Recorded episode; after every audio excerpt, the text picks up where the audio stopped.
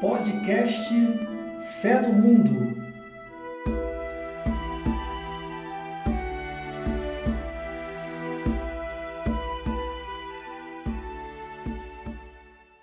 Boa noite, bem-vindos ao nosso 17º episódio do podcast Fé no Mundo. E hoje nós trazemos o nono mandamento da lei de Deus. Não cobiçarás a casa de teu próximo, não desejarás sua mulher, nem seu servo, nem sua serva, nem seu boi, nem seu jumento, nem coisa alguma que pertença a teu próximo. A gente pode encontrar essa passagem em Êxodo 20, versículo 17. E acrescenta também em Mateus 5, versículo 28 Todo aquele que olha para uma mulher com desejo libidinoso já cometeu adultério com ela em seu coração. Mas, ao longo do tempo, né, esse nono mandamento ele foi resumido em não desejar a mulher do próximo. E veremos no nosso 17º episódio do podcast Fé no Mundo, que também já foi atualizado pelo Catecismo da Igreja Católica. Primeiro, depois de introduzir aí o nosso tema, quero dar boas-vindas aos nossos comentaristas Isadora Xavier, Ricardo Adriano, Carlos Riobon. Boa noite, bom dia, boa tarde, galera. Boa noite. Olá, gente. Bom dia, boa tarde, boa noite. Sejam todos bem-vindos. Bom dia, boa tarde, boa noite. Todas Mais partes... uma vez a satisfação estar participando. Todas as partes do planeta estão conosco nesse momento. É, Sejam exatamente. Exatamente. Jaster. É. Isso aí. E quero também dar né, uma boa noite aos ouvintes que sempre estão aí nos prestigiando, aos novos que estão chegando aí no decorrer do caminho. E aproveitar este momento para ler um depoimento que a gente recebeu de uma ouvinte então acho que é bem legal, né, a gente ter é, essas respostas, né, do trabalho que a gente tem feito até aqui. Então eu vou ler esse pequeno depoimento que foi enviado para o nosso e-mail, decolores. Não, desculpa, gente, eu não, não tem problema não. Eu esqueci. Eu falo para você. tlc.decolores arroba gmail.com Verdade. Você que queira mandar um depoimento, tá aí, ó. tlc.decolores.gmail.com E a gente recebeu o seguinte depoimento. Maravilhoso podcast. Essa galera arrasa. Sim, eu sempre acompanho o podcast Fé no Mundo. É enriquecedor. Aborda temas da igreja e assuntos atuais importantes que nos fazem refletir, aprender ter mais conhecimento. E a ouvinte que mandou esse depoimento foi a Renata Aquino. Muito obrigada, Renata, pela sua resposta. Ficamos muito felizes com o seu e-mail, viu? Mandar um beijo para ela. Renata, um beijo um para você. Exatamente, um beijo, Renata. Então, galera, como eu falei, o nono mandamento ele já houve umas modificações, né? Ele era bem longuinho lá, no início e foi sendo resumido, né? E a gente vai aprender aqui hoje um pouquinho com nossos comentaristas essa evolução do nono, texto, do nono mandamento da lei de Deus, desculpa. Vocês sabem que a Bíblia nasceu num ambiente totalmente patriarcal, né? O tempo da narrativa, né? O tempo da escrita da Bíblia vem derivado de um patriar patriarcalismo. Né? Então é que preciso que a gente tenha essa compreensão e essa consciência que era possível da época. Né? Para a gente poder analisar um texto bíblico né, de forma mais crítica e para que a gente possa fazer também uma boa interpretação atualmente desses textos. Assim também foi pensado que com a ferramenta do nosso podcast Fé no Mundo, a gente poderia trazer essa roupagem nova para explicar de maneira mais atual possível, né? Sempre seguindo a luz do catecismo da Igreja Católica, claro. Né? A gente não chega aqui falando, né? é, coisas aleatórias, a gente tem o respaldo do catecismo da Igreja Católica, mas trazendo esses temas bíblicos para a atualidade. Né? Saindo lá daquele contexto patriarcal e tentando né, trazer mais à luz da, da nossa vida contemporânea. Então a gente começou com os dez mandamentos, né, da lei de Deus, no nosso podcast o Decálogo, que foram as, de, as leis dadas a Moisés lá no Monte Sinai. E agora a gente chegou no nono mandamento, né, na reta final praticamente. Então eu vou explicar rapidinho como vai ser a dinâmica do nosso 17º episódio do podcast Fé no Mundo. Primeiro será feita uma parte introdutória do tema. Como eu já lancei aqui, né, existe esse certo paradigma no nono, no nono mandamento, mas que não se trata apenas disto, né? E os nossos amigos irão nos ajudar aí, nesse time de comentaristas maravilhoso que a gente tem, com essa quebra ou não desse paradigma, né? A segunda parte será o primeiro item que o Catecismo da Igreja Católica aborda sobre o nono mandamento, que fala sobre o a, fala a respeito da purificação do coração. E a terceira parte, que é o encerramento do nono mandamento, a gente vai abordar o segundo item do Catecismo da Igreja Católica, que já vem com a questão do combate pela pureza. Prontos, time? Prontinho. Podemos começar? Podemos começar. Posso começar com você, Ricardo? Vamos então? começar então, vamos começar rapidinho. Vamos lá, vamos embora. Então vamos lá. Bom, eu vou começar pelo, pelo próprio, como você falou, a introdução, né? Essa introdução, o próprio texto bíblico de Êxodo que ele coloca aqui que é muito interessante, né? Vou repetir o que você já leu. Não cobiçarás a casa do teu próximo, não desejarás a sua mulher, nem seu servo, nem sua serva, nem seu boi, nem seu jumento, nem coisa alguma que pertence ao teu próximo. Êxodo 20, 17. Então a primeira coisa que a gente tem que entender, como a própria Bia já falou, é o contexto da coisa. Na verdade, nesse contexto de, vamos dizer aí, quantos anos, mil anos atrás aí, uns quase 3 mil anos atrás, nessa, por ali, 2500 pelo menos, a visão que se tinha é que a mulher pertencia ao homem como objeto. A mulher tinha o mesmo valor que tinha uma vaca, ou uma enxada. Valor mesmo. Como as crianças também não tinham valor nenhum. Né? Então, tanto que os pontos básicos do, do, do, do da, da, da, teologia né, do Antigo Testamento, em termos de justiça, é, é a defesa do, do, do órfão, da, do, da viúva e, da, e do imigrante.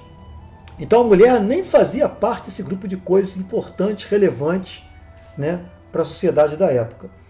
Então, a mulher é um objeto, né? Agora, uma outra coisa que a gente tem que entender também é o seguinte: é na, no estudo das religiões, como a Beata já colocou um pouco também, quando você estuda as religiões assim, nos seus primórdios, né? Existe basicamente dois tipos de religiões, grupos. As religiões telúricas, isto é, ligadas à terra, e as religiões urânicas, ligadas ao céu. Então, as religiões telúricas, podemos imaginar que as, as, as religiões nativas, né? Tem, por exemplo, os astecas. Eles têm o, na natureza, é, na planta, no fogo, né? essa, essa, essa visão é, de, que, de coisas importantes. Geralmente essas religiões são é, matriarcais. Então a mulher tem, um, tem uma, uma importância no, no, na sociedade. Porém, as religiões telúricas, que é a religião abraâmica, da qual vem o judaísmo e da qual vem o cristianismo, ela tem uma, um forte elemento patriarcal. Isso talvez explique, em parte, por que, que o, a mulher era vista como objeto naquela época. A gente tem que entender, né? Sempre tem um professor meu que falava que a gente tem que ver o passado com óculos do passado e o presente com óculos do presente. Se eu pegar esse óculos aqui, um óculos de miopia para longe e olhar para perto, eu não vou entender. Como é o meu óculos aqui, eu não enxergo nada. Então tem que usar o óculos correto para poder analisar as épocas corretas. Isso é um ponto importante. Sobre nessa introdução, contando como introdução, o 2414 lança um termo aqui que é muito assim desconhecido do cristianismo, às vezes pouco entendido, que é a concupiscência. Né? Ele bota aqui no, no catecismo que João distingue três espécies de cobiças ou concupiscência. a concupiscência da carne, a concupiscência dos olhos e a soberba da vida. Não vou entrar no detalhe do texto de João, mas a palavra concupiscência é uma tendência que o ser humano tem ao fechamento, ao fechar-se em si mesmo. Né? A concupiscência não é o pecado. Porque para haver pecado tem que ter a vontade livre do homem, a opção livre. E o homem, ainda na concupiscência, ainda não tem essa tendência, não decidiu livremente. Mas desde que o homem existe, desde o primeiro homem, desde o primeiro ser humano na face da terra, já existe nele uma tendência ao fechamento, ao egoísmo. Isso também explica um pouco também essa visão que ele não tem da mulher como uma, uma parceira, como uma companheira, aliás, como colocado pelo, pelo relato do Gênesis. Né? É, um segundo ponto que é bastante importante é o 25.14 ainda, quando fala o termo carnal. Esse termo traz tantos problemas para o cristianismo e para a atualidade que é tão é complicado explicar ele, né? mas é, ele é fundamental ser entendido. Primeiro, nós temos que entender que na base da nossa fé, infelizmente, foi muito influenciada pelo dualismo platônico.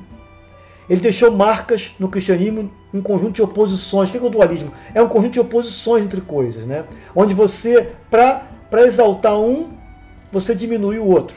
Então, por exemplo, céu e terra. Céu, uma coisa boa. Terra, igreja, mundo. A igreja é uma coisa boa, mas mundo é uma coisa que no pensamento, muitas vezes, dentro da fé, nossa fé, ele é mal visto. E um dos, dos, um dos dualismos que existe é o corpo espírito. Paulo usa muita expressão carne, né? carne, carne, e fica, ficou muito mal compreendido como a parte apenas da sexualidade, do sexo. Né? Na verdade, a palavra carne ela vem do hebraico chamado bazar, que no grego tornou-se sarse, isto é, o limite humano. Tudo que limita o homem. O homem é um ser limitado, finito. Ele tem a morte no caminho dele. Ele sente dor, ele sente fome. Isso são limites humanos, então isso é a carne. Para Paulo, isso é a carne. E nós entendemos hoje a carne de, né, ligada principalmente à questão sexual. Né? E no lado oposto disso, né, temos, por exemplo, em hebraico, ruá. Ruá é sopro. Sopro.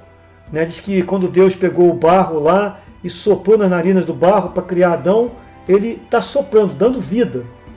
Então o ruá, em grego, tornou-se pneuma, que já perdeu um pouco do sentido do sentido de ruá. Né? Porque ruá não é só o espírito bom, mas tudo que tem força, tudo que leva vida. Isso é o ruá. Pneuma já é um pouco já de espírito, já deu, é um vento, é, um, é, pneuma, da pneumatologia, pulmão, né? que derivou a palavra espírito no latim. E aí, meu amigo, o sentido ficou mais restrito ainda. Então, entender essa oposição entre carne e espírito não como uma coisa que são opostas ou dual, mas são coisas que se completam. Afinal, o ser humano é carne e é espírito. Jesus tornou-se carne e o Verbo se fez carne e habitou entre nós. E aí, para confirmar o que eu estou falando, quando estou falando besteira, eu vou pegar o nosso Papa, João Paulo II. Ele fala aqui no item 25,16, ele fala a explicação dele. Para o apóstolo, aqui no caso Paulo, não se trata de discriminar e condenar o corpo, que juntamente com a alma espiritual constitui a natureza do homem e sua subjetividade pessoal. Então o próprio Papa sabe e entende que não é um dualismo que existe entre né, com homem em forma de corpo e alma. Ele quis tratar sobretudo das obras, ou melhor, das disposições estáveis, virtudes e vícios, moralmente boas ou mais, que são fruto da submissão, no primeiro caso, ou pelo contrário, da resistência, da resistência no segundo caso, a ação salvífica do Espírito. Então, se você é, se fecha a ação do Espírito, você está agindo no limite, como um ser limitado. Está, está, está agindo na carne, na visão. Se você está aberto à salvação, à ação do Espírito, então você está agindo de forma espiritual.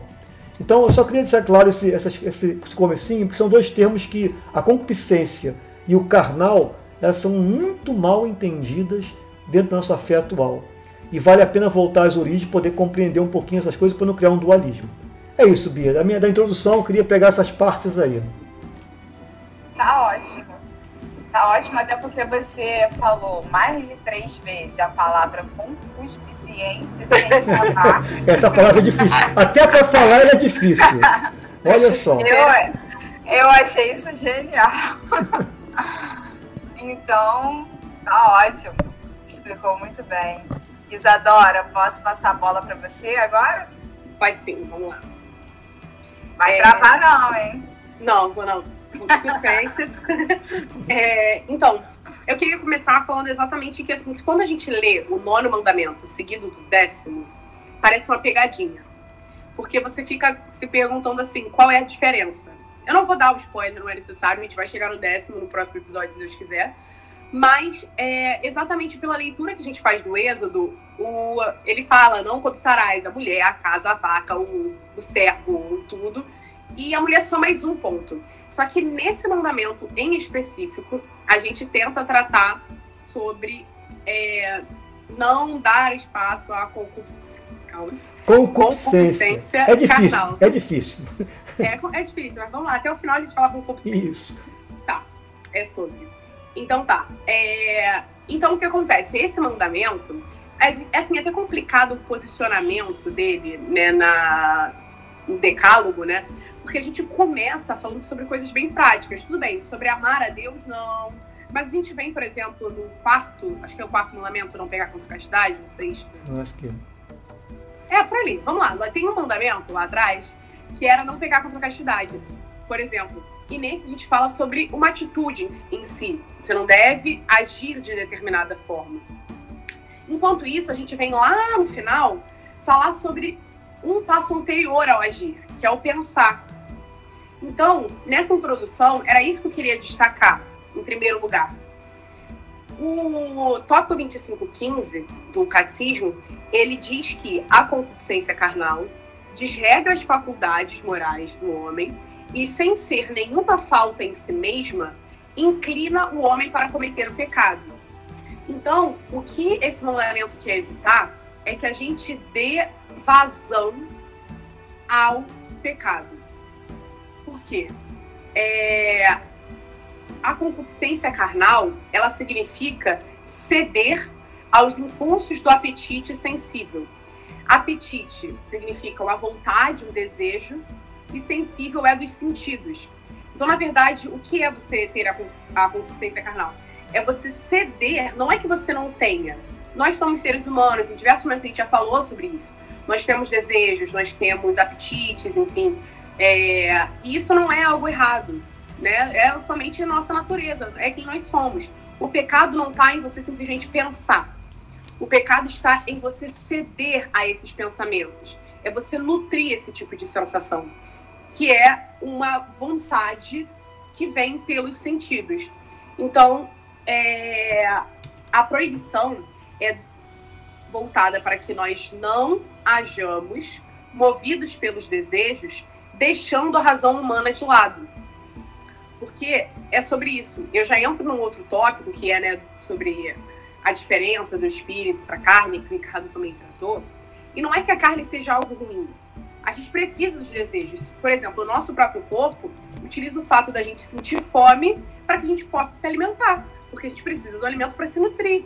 Então, se a gente não tiver fome, a gente não come, a gente não vai adquirir os nutrientes.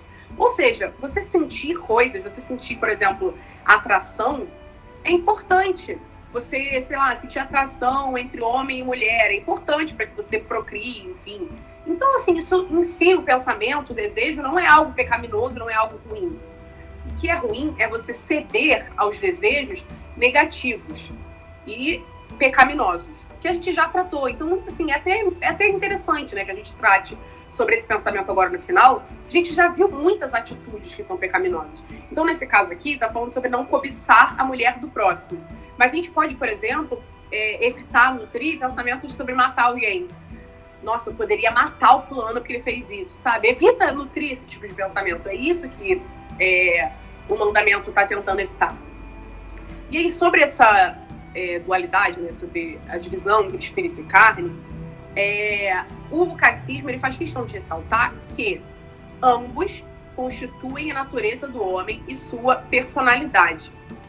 Então, é, é preciso balancear os desejos. Balancear os desejos e a razão. Senão nós viramos quase animais. É, sem a capacidade de nos relacionarmos sem esses interesses carnais. Então, a gente, por exemplo, quando tratou sobre não pecar contra a castidade, a gente falou sobre como ser casto, na verdade, você saber viver o amor de uma forma mais pura, que não significa não ter relações carnais, você não poder abraçar, você não poder beijar, mas é exatamente você poder fazer essas coisas sem ser necessariamente movido por simplesmente um interesse carnal. É um amor mais purificado, um amor mais semelhante ao de Deus. É, então, a ideia do, do, desse mandamento de hoje é você conseguir moldar os seus pensamentos para que você não dê vazão a eles ao ponto de não conseguir resistir. E aí vira pecar. Então, eu vou ressaltar, né, mais uma vez o que o Ricardo falou sobre a diferença entre virtudes e vícios, que eu acho que é bastante importante. É trazido pelo Catecismo no tópico 25 e 16, e ele diz o seguinte: o que é uma virtude? A gente age de forma virtuosa quando nós nos submetemos ao Espírito. Se a gente aceita a ação do Espírito sobre nós, se a gente aceita o que Deus considera como verdadeiro, a gente está sendo virtuoso. Agora, a gente está agindo conforme o vício se nós resistimos à ação do espírito.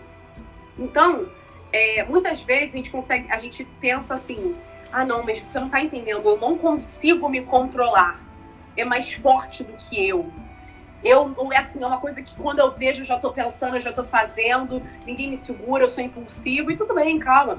Respira fundo, existem pessoas mais impulsivas do que as outras, realmente. Só que o que está sendo tratado aqui é algo além é sobre por que, então, já que você reconhece que é uma pessoa mais impulsiva, ou que determinados comportamentos te levam a pensar certas coisas, por que você não tenta o lado contrário? Ao invés de você focar na virtude, foca na submissão ao espírito. Tenta criar mais intimidade com Deus, enfim, se submeter mais, buscar mais as virtudes, para você poder tentar adquiri-las. E aí, é, eu acho que esse mandamento ele fala muito sobre a forma como a gente vê o mundo, sabe? a gente precisa cuidar do olhar. Porque, na verdade, não é só como a gente vê, né? É, é que a questão dos apetites sensíveis é algo que vem lá, né? Também desde do, da, dos filósofos antigos, enfim. É, Aristóteles falava muito sobre os apetites, as faculdades humanas. E então o, o sentido disso é, de apetite sensível é algo que é ligado aos sentidos, todos eles é, visão, olfato, paladar. E a gente consegue muitas vezes ser levado aos pensamentos não só pelo que a gente vê, mas às vezes é uma voz que fala lá, entendeu? É um negócio que te leva para pensar outra coisa. Às vezes é um toque que é mais diferente que você já está imaginando. Então, assim, a gente precisa cuidar dos nossos sentidos, ao que nós estamos expondo eles, entendeu? É, e sempre tendo em mente que a carne não é necessariamente algo pecaminoso. O melhor exemplo, como o Ricardo mesmo trouxe, é Jesus. Porque no 25,16, o catecismo diz que a guerra do espírito e da carne é consequência do pecado. Ou seja, carne e espírito não precisam viver em conflito. Jesus Cristo vivia bem de boa, porque ele não pecava. Ele não tinha essa carne brigando com ele. Você não vê isso. Esse nível você não vê exatamente porque Pô, o cara passou 40 dias no deserto, bebendo água, comendo gafanhoto, sei lá que ele tava se alimentando, entendeu? Chega o demônio para ele, oferece pão, o cara fica tipo, não só de pão o homem viverá. Pô, eu tava com fome hoje à tarde, tô de dieta, eu vi um bolo, eu comi. Tava três horas sem comer, tá ligado?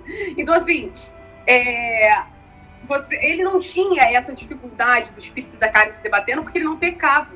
E quanto mais a gente se entrega ao pecado, mais resistente nós ficamos ao espírito, mais vícios nós adquirimos, e aí isso vira um ciclo. E aí, cada vez mais, nós ficamos longe de Deus. Então, assim, é isso. É nessa introdução, acho que é importante a gente ter isso em mente. O que, que o nono mandamento está pedindo para a gente nesse momento? Cuidar dos pensamentos. Cuidar da etapa anterior. Existe até no, no direito mesmo é, humano, existem crimes que não são necessariamente uma ação perigosa em si. Vamos supor. Por que, que é proibido você andar armado? Andar armado por si só não ofende ninguém. Mas por que, você quer uma arma? A arma só tem um, algum objetivo, enfim. né? Então, assim, é, o direito já se protege contra outros crimes que podem ocorrer pelo fato de você andar armado ou ter direito. E aqui eu sinto uma vibe meio assim desse mandamento, sabe? Não chega, não é sobre você não só não cometer adultério. A gente já falou sobre não cometer adultério antes. Aqui é nem cobiça a mulher do próximo, sabe? Uma, não é você não achar bonito, não é você não admirar, é não ter cobiça, é não desejar acima dos limites, entendeu? Não dar vazão aos desejos e aos apetites que levam ao pecado, entendeu? Acho que eu vou nesse sentido. Assim. Muito obrigada, Isadora. É, você falou sobre não pegar contra a castidade, foi o sexto mandamento que a gente. É isso, eu vi o tempo todo, é. só que está nos ouvintes. É. eu, sabia que, eu sabia que você sabia. E realmente, né, nossos pensamentos, eles podem nos levar longe, né? Eles podem ser tanto por um caminho bom quanto por um caminho ruim. E às vezes a gente não consegue dominar. E aí, tentar conseguir dominar esses pensamentos, acho que está aí o grande mistério, né? É... Sim. Sim, Ricardo, pode não, falar. Não, porque eu, você falou uma, uma forma que fez lembrar recentemente, aí tem três dias aí, foi dia de Santo Inácio, né? E Santo Inácio falava. Já 31. Santo Inácio de Loyola é, falava que o, a, o pensamento é a louca da casa. Então, se deixar Total. o pensamento solto, é, você, se você deixar o pensamento solto, ele vai depois bater na parede, jogar para um lado e para o outro. O grande segredo, o grande mérito de Santo Inácio em todo o processo de santidade dele e que ele deixou para a humanidade nos exercícios espirituais é justamente se conhecer. Eu não tinha psicólogo naquela época, né? Então o Inácio teve que se conhecer, né? E ele se conheceu e ajudou os homens a se conhecerem. Então isso é uma coisa muito importante. Então no caminho da santidade, o pensamento é fundamental, né? Para Santo Inácio, para controlar o, o, que ele chama de. Como é que é? As. Eu não vou lembrar aqui agora a frase, né? A expressão que ele usava. Mas que ele dizia que o pensamento é a louca da casa certamente dizia. Sim, faz total sentido, né? Tanto e até vai para onde a gente falou, assim, né, sobre essa questão de vício. Quando você não consegue controlar um apetite, sim. é porque virou um vício.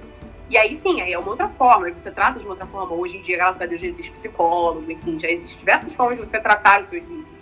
Agora, se antes de chegar a esse ponto, é bom a gente é, tentar, né, se advertir, né? Melhorar. Uma, é, uma... já, dizia, já... já dizia, não, eu não ia citar um santo, né? Eu ia citar Charlie Brown Jr., né? Já dizia o chorão, né? Não, e uma, a música Vícios e Virtudes. Nem tudo lhe cai bem, é o risco que se assume, né? O bom é não iludir ninguém. Mas envia uma dica para isso que a Isadora falou e já estou voltando a Santo Inácio, que eu gosto muito de Santo Inácio, é ele tentar, ele diz o seguinte, nós temos que observar aonde nosso pensamento vai nos levar. Então, você tem que estar atento, como ela falou. Aí você observa que ele está indo para lá, ele pensava, isso é bom, vai levar para um ponto bom ou para um ponto ruim. E não necessariamente um pensamento X pode levar para um pensamento para um ponto bom ou para um pensamento ruim. Eu sempre cito aquela, aquela expressão que deve ter, deve ter citado aqui já, né? que é muito comum e é muito importante para os grupos de música da paróquia, das igrejas, né? pessoal das bandas aí, que é o seguinte: cantar é bom na missa? É. Depende. Se te leva à vaidade, então não é bom. Então Santo Inácio tem que saber a que ponto aquilo estava te levando. Entendeu? Então, isso saber o ponto final, o ponto de chegada, é muito importante nesse processo de, do nono mandamento, por exemplo. É isso aí. Carlos, tá quietinho. Ele, tomou, bem, ele tomou é, vacina hoje. Falaram... Ele tomou vacina é, hoje e tá meio assim. Tomei vacina, hoje é. eu tô vacinado, tô vacinado contra a gripe, contra a Covid, e aí eu fico mais mole. tô mais molinho hoje. Mas eu tenho pouco a acrescentar, na verdade. Eu acho que foi falado coisas muito importantes, né, muito interessantes. Talvez eu fale a mesma coisa com outras palavras, mas é sempre bom a gente ratificar, né? A gente talvez repetir a mesma coisa com outras palavras, é bom para a gente fixar certos conceitos, né? Quando você lê o, o, nono, testa, o nono mandamento né, da, da, do catecismo, é, conforme o texto do catecismo, você observa que existem diferenças muito grandes entre o texto do nono e do oitavo mandamento, por exemplo. A impressão que se tem é que, de fato, foram pessoas diferentes que escreveram, porque a linguagem é bem diferente. E eu sinto o oitavo mandamento, por exemplo, bem mais atualizado do que o nono, no texto do catecismo especificamente. Quando você lê o texto do, do nono mandamento sem tanto cuidado, ele soa um tanto moralista, às vezes, é, ele soa um tanto anacrônico, um tanto desatualizado, que às vezes atenta contra a própria Igreja Católica. A gente vê muitas pessoas criticando a Igreja Católica por ter um discurso, às vezes, muito moralista, é, como se a Igreja Católica, como o Ricardo falou, estivesse acima do mundo, como se a Igreja Católica fosse boa e o mundo fosse ruim, né? como se houvesse essa dicotomia, nós contra eles, né? esse dualismo. E isso é um pouco reforçado no texto. É claro que, como o próprio Ricardo explicou, as coisas não são bem assim, as palavras têm vários significados, é necessário sempre contextualizar historicamente. É, como, a, como o próprio Ricardo falou, né, isso é muito importante, a gente até hoje se refere ao nono mandamento como não cobiçar a mulher do próximo. Só que o texto fala muito pouco sobre cobiçar a mulher do próximo. O próprio texto do mandamento, que precisa até de uma atualização, ele já está suficientemente atualizado a ponto de não focar na cobiça à mulher. Ele fala de uma coisa muito maior, né, uma coisa muito mais ampla, né, do que uma simples cobiça à mulher como se a mulher fosse um objeto. Mas essa é a linguagem da época, então se manteve a linguagem da época do judaísmo, mas é preciso entender que quando a tábua de Moisés é, é, surgiu, ela surgiu com uma linguagem para um povo específico, numa época específica em que se tinha uma lógica específica. E é sempre muito importante quando a gente lê a Bíblia é, fazer a contextualização histórica. Se a gente lê a Bíblia sem contextualização histórica, a chance da gente errar a nossa análise é muito grande. Porque a pessoa que escreve, ela tinha uma visão, ela escreve para um grupo específico, ou seja, ela tinha uma audiência específica, então que escrever com uma linguagem que essa audiência pudesse entender, e estava inserido num contexto histórico específico, né, com uma evolução específica da humanidade. Né? Hoje a gente evoluiu a ponto de saber que as coisas não são que a mulher não é objeto, né? O que a gente diz hoje parece óbvio isso, mas naquela época, para aquele povo específico, não era. E nem todos os povos, nem todas as culturas, a mulher era considerada objeto. Era na cultura judaica, algumas culturas específicas que tinham essa prerrogativa, né? Então é importante, é, se manteve o texto original, mas é importante a gente entender que as coisas não são mais assim, o próprio catecismo da igreja não trata mais dessa forma, né? É, ele, agora, uma coisa que, que o catecismo coloca, como o Ricardo colocou, como a Isadora colocou, que é um pouco anacrônico, é esse, esse, dualismo entre carne e espírito, como se a carne fosse algo ruim e o espírito fosse algo bom. Eu cito outro dualismo, é, que é muito importante, que vai ser falado bastante também, que a própria Isadora falou, que é o dualismo entre razão e emoção, né?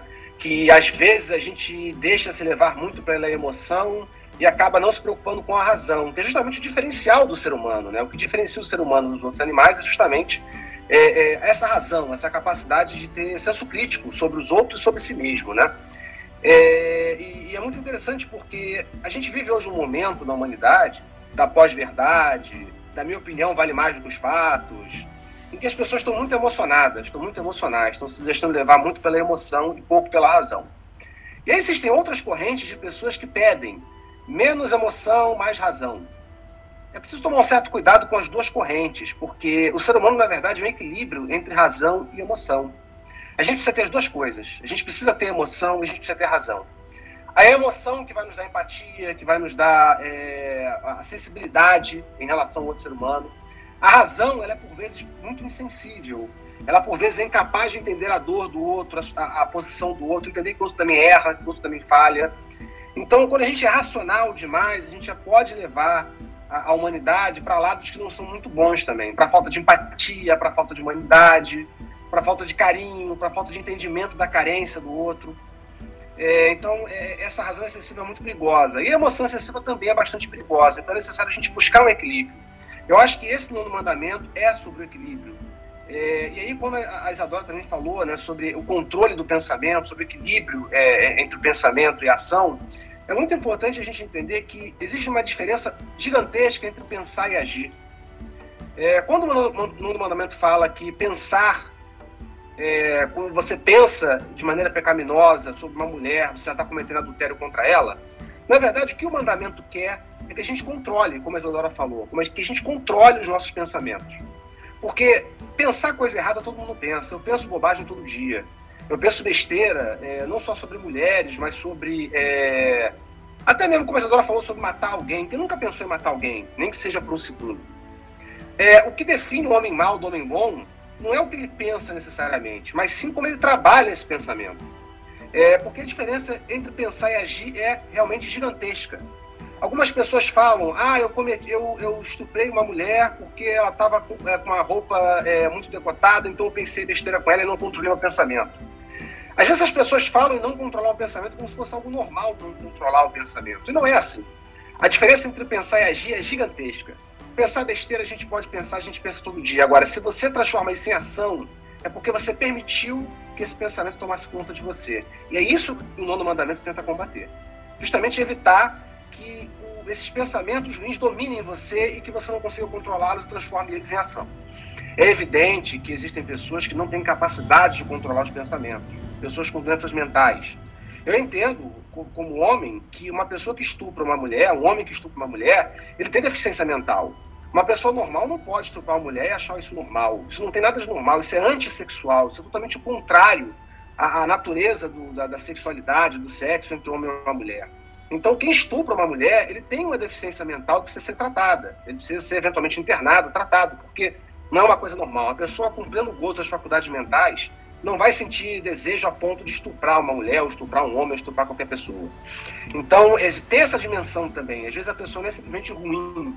Às vezes a pessoa não está em pleno gozo das faculdades mentais, que é o que acontece com a esmagadora maioria desses casos. Né? Então, é importante a gente levar isso em consideração também, e nem sempre quando você lê o texto do mandamento, é, é, dado essa percepção de que a pessoa pode não controlar os pensamentos, não porque ela é uma pessoa ruim necessariamente, mas porque ela tem deficiências mentais. Então, essa dimensão precisa ser é, é, levada em consideração também. E um aspecto muito importante, que isso vai ser reforçado nos próximos itens, é em relação à repressão.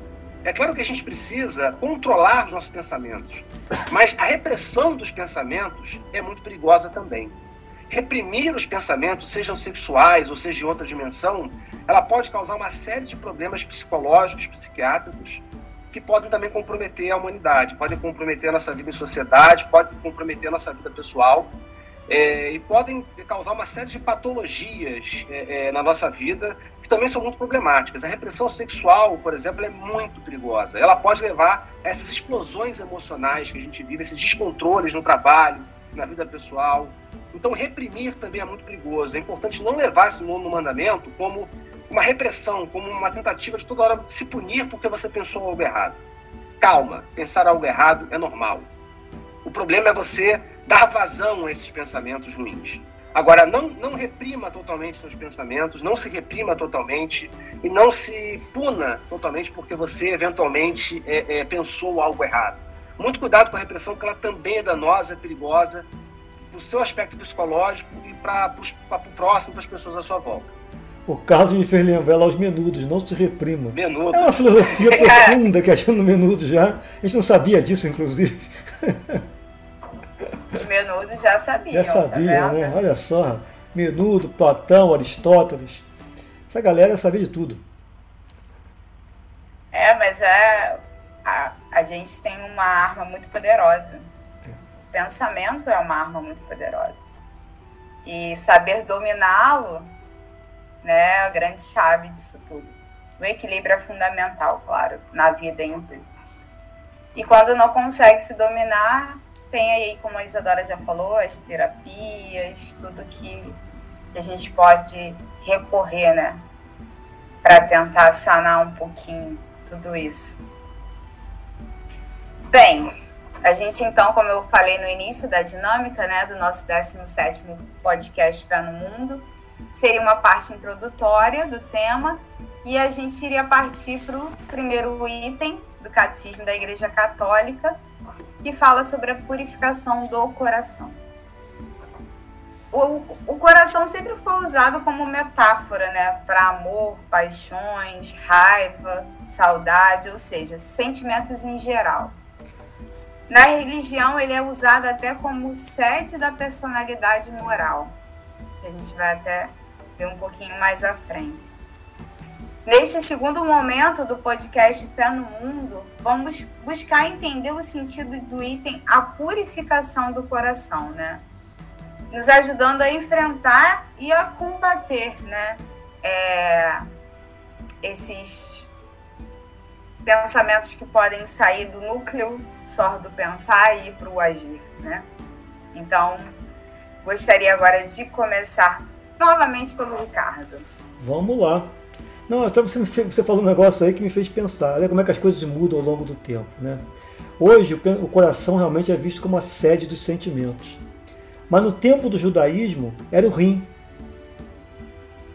Por isso que você é, cingia é, desculpa, o rim... exportar até, até pro oriental é o rim. Também. É, não sei como é que está hoje em dia, mas eu estou dizendo na comparação bíblica lá, o rim... Ele é sede vital. Ele é por isso que o rim era, ele era apertado, né? Ele para você não ter não ter o descontrole da sua, dos seus sentimentos. Né? Olha que coisa interessante, mudou do rim para o coração. Né?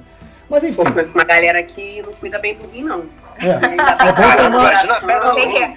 Por isso que beber é, muito, bastante água. É, eu tomo água, eu tomo água. O que, que, que Mas dói eu... mais, um coração partido ou um rim com pedra? É, eu Nossa não sei senhora. Que... Oh, um rim com pedra. O rim com pedra a é dor, mais. É, a dor só é comparada à dor do parto, né? Então, assim, é. eu acho que é uma dor bem mais pesada do que o Dizem, coração partido. Graças né? a Deus, eu nunca senti água, né? isso. Né? Então vamos dar essa bebida nada. é. Mas só porque a Bia falou do coração, é bom a gente também entender um pouco isso também. A lembra da passagem bíblica, ele cingiu o coração, ou o rim, e você não sabe por quê, porque os pensamentos dele estavam. Mas enfim, com relação à pureza de coração, é, voltando um pouco no passado dos mandamentos que a gente já tratou aqui, é, puro, casto, é, ver, é não ver maldade em nada, tem um olhar puro. Voltamos de novo à questão do olhar. Né? Jesus fala que o mal não é o que entra, mas o que sai da boca do homem. Aquilo que está dentro do homem. Os olhos, eles sempre olham. Eu posso olhar para uma mulher com o olhar e olhar com o mesmo olhos com outra mulher. O Frei Vitório contava para a gente no, nos sacramentos lá, né? Daí uma, uma adiantada aí para a galera, que você vê uma mulher decotada num dado lugar numa festa. Aí tu no metrô, tu vê uma mulher é, alimentando um filho, com o seio para fora alimentando um filho. Você quando vê aquela mulher alimentando um filho, você não pensa nada de errado. É o olhar da gente. Então a, a conversão ela passa primeiro pelo olhar. Nós temos que ver situações, assim como olhar para um, um, pobre, não ver ele, um mendigo, com uma pessoa que foi incapaz de crescer na vida, porque ele é um incompetente, ele não tem, né? Aquela, como é que é, Carlos? Aquele negócio lá, é que é a. É que é? A. Como é que é? Meritocracia. Meritocracia. Nós temos que é, olhar. A meritocracia está em voga hoje. É, olhar para a pessoa que está na rua com a pessoa que não teve oportunidade, é um outro olhar. Então, na, no caso da mulher, é então a pureza é o olhar, ela vem de dentro. Nós olhamos tudo como a Isabel falou. Temos sentimentos, mas o olhar que é diferente. E aí, o, 20, o número 25, 19 diz assim: confirma isso. A pureza do coração é a condição prévia da visão. Então, para você poder olhar bem, é preciso ter um coração puro, não ver maldade nas coisas, não começar a pré-julgar. Né? Então, isso se encaixa como um novo mandamento. Né? No caso do novo mandamento, nono mandamento, essa pureza consiste em ver o corpo da mulher como algo a ser respeitado. Aí começamos a chegar perto do nono mandamento. Né? Então, por exemplo, feminicídio. Tão em moda hoje em dia. Né? Maus tratos às mulheres, espancamentos, violência de todos os tipos. A valorização profissional também. Porque você olha para a mulher como alguma coisa que vale menos ela é menos capaz que o homem profissionalmente. Então também tem um olhar ali. E não tem nada a ver com sexo. Eu estou falando de valorização profissional. Veja como é que as coisas são muito mais profundas do que a gente está imaginando. Né? E aí é, é, é importante também lembrar o seguinte: lembrar que a mulher também é uma pessoa. O conceito de pessoa é um conceito cristão. Né? E, e, e o conceito de pessoa ele abarca praticamente três elementos. Né? Primeiro, a autopossessão. A, a pessoa se pertence. Então a mulher se pertence. Ela não é objeto meu nem de ninguém, nem de outra mulher. Ela se pertence, é dela. Assim como eu me pertenço, eu não posso ser escravo de ninguém. É, a mulher tem a liberdade e a responsabilidade. É outro elemento da pessoa, outra característica da pessoa. Toda mulher tem liberdade e tem responsabilidade. Né? E toda mulher, como todo ser humano, como toda pessoa, tem uma autofinalidade. Ela tem que buscar a felicidade dela. Ela determina a sua felicidade. Não é eu que tenho que determinar a felicidade dela. Ela tem que encontrar a sua felicidade. Como cada pessoa no, no universo é assim. Então esse conceito de pessoa cristão, ele ajuda muito a gente a entender o sentido, nesse caso do nono mandamento, a mulher. Ela é dona de si, ela tem liberdade, porque ela é um ser também criado em mais semelhança de Deus, ela tem responsabilidade, consequentemente, claro, e ela tem que buscar sua felicidade. Né? Não é uma coisa imposta por ninguém. Então, desse elemento da purificação do coração, eu citaria esse, essas, essas, essas observações que eu coloquei aqui.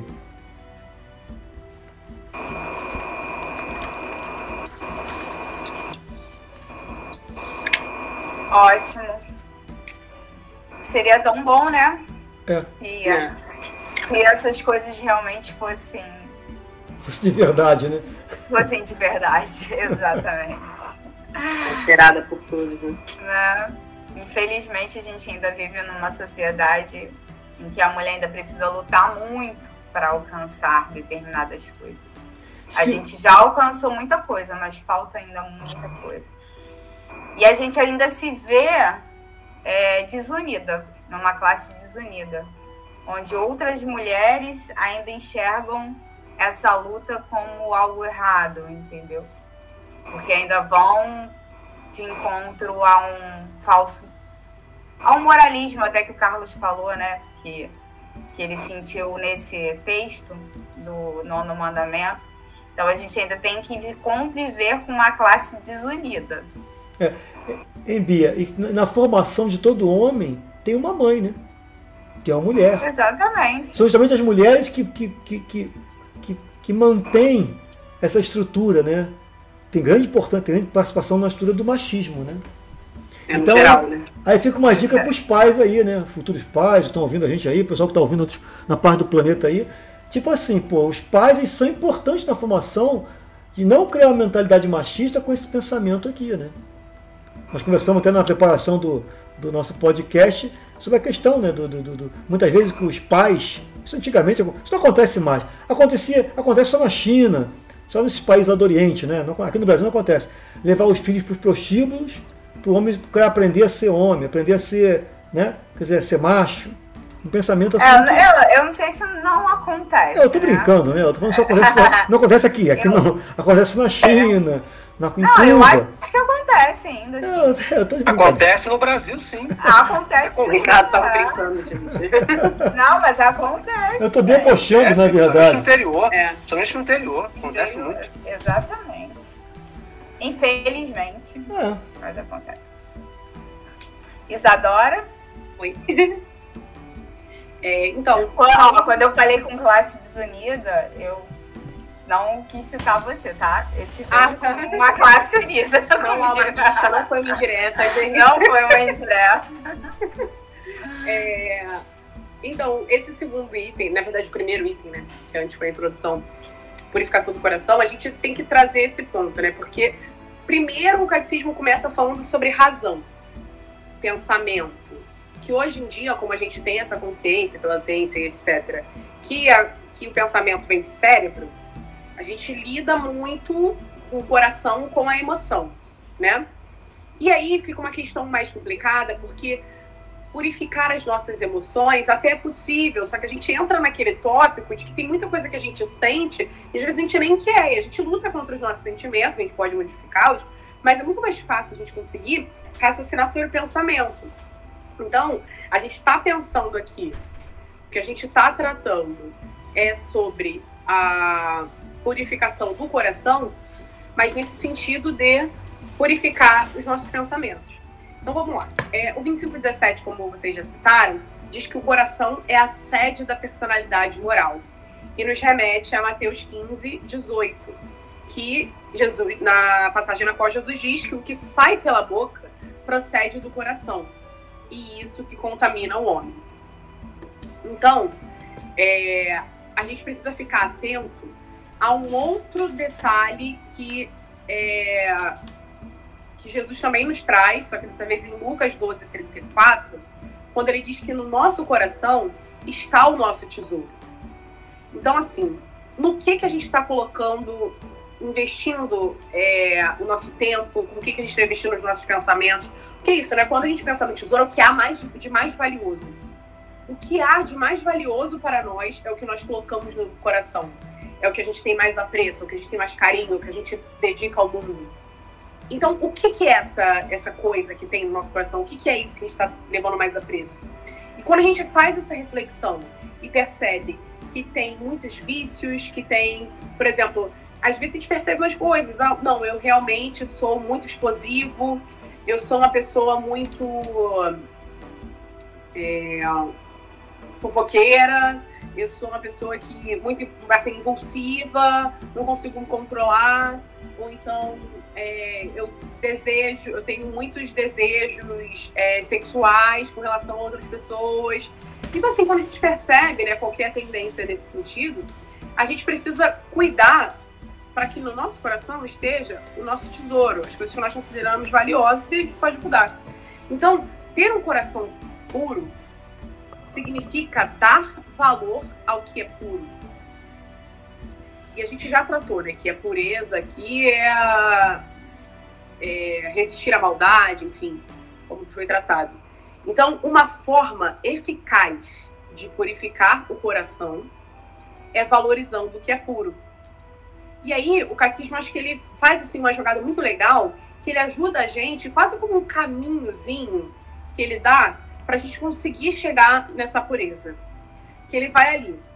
É, no 2518, ele diz o seguinte: os puros de coração são os que puseram a inteligência e a vontade de acordo com as exigências da santidade de Deus.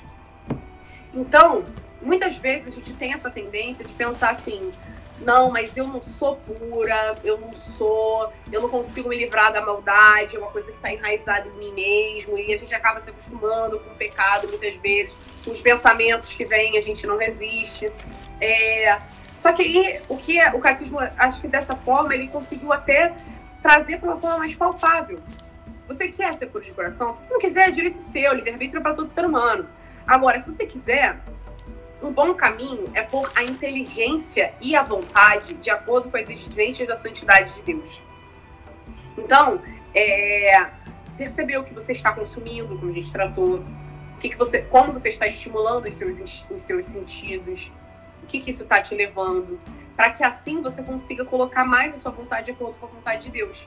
E aí ele traz quatro opções, né? Quatro você pode dizer caminhos que nos ajudam a, a chegar nessa purificação do coração. E isso eu acho muito bom, porque a castidade é só um desses tópicos. Você purificar o amor, você ser puro, nesse sentido, é só um dos tópicos. O outro é caridade, amor da verdade e doutrina da fé.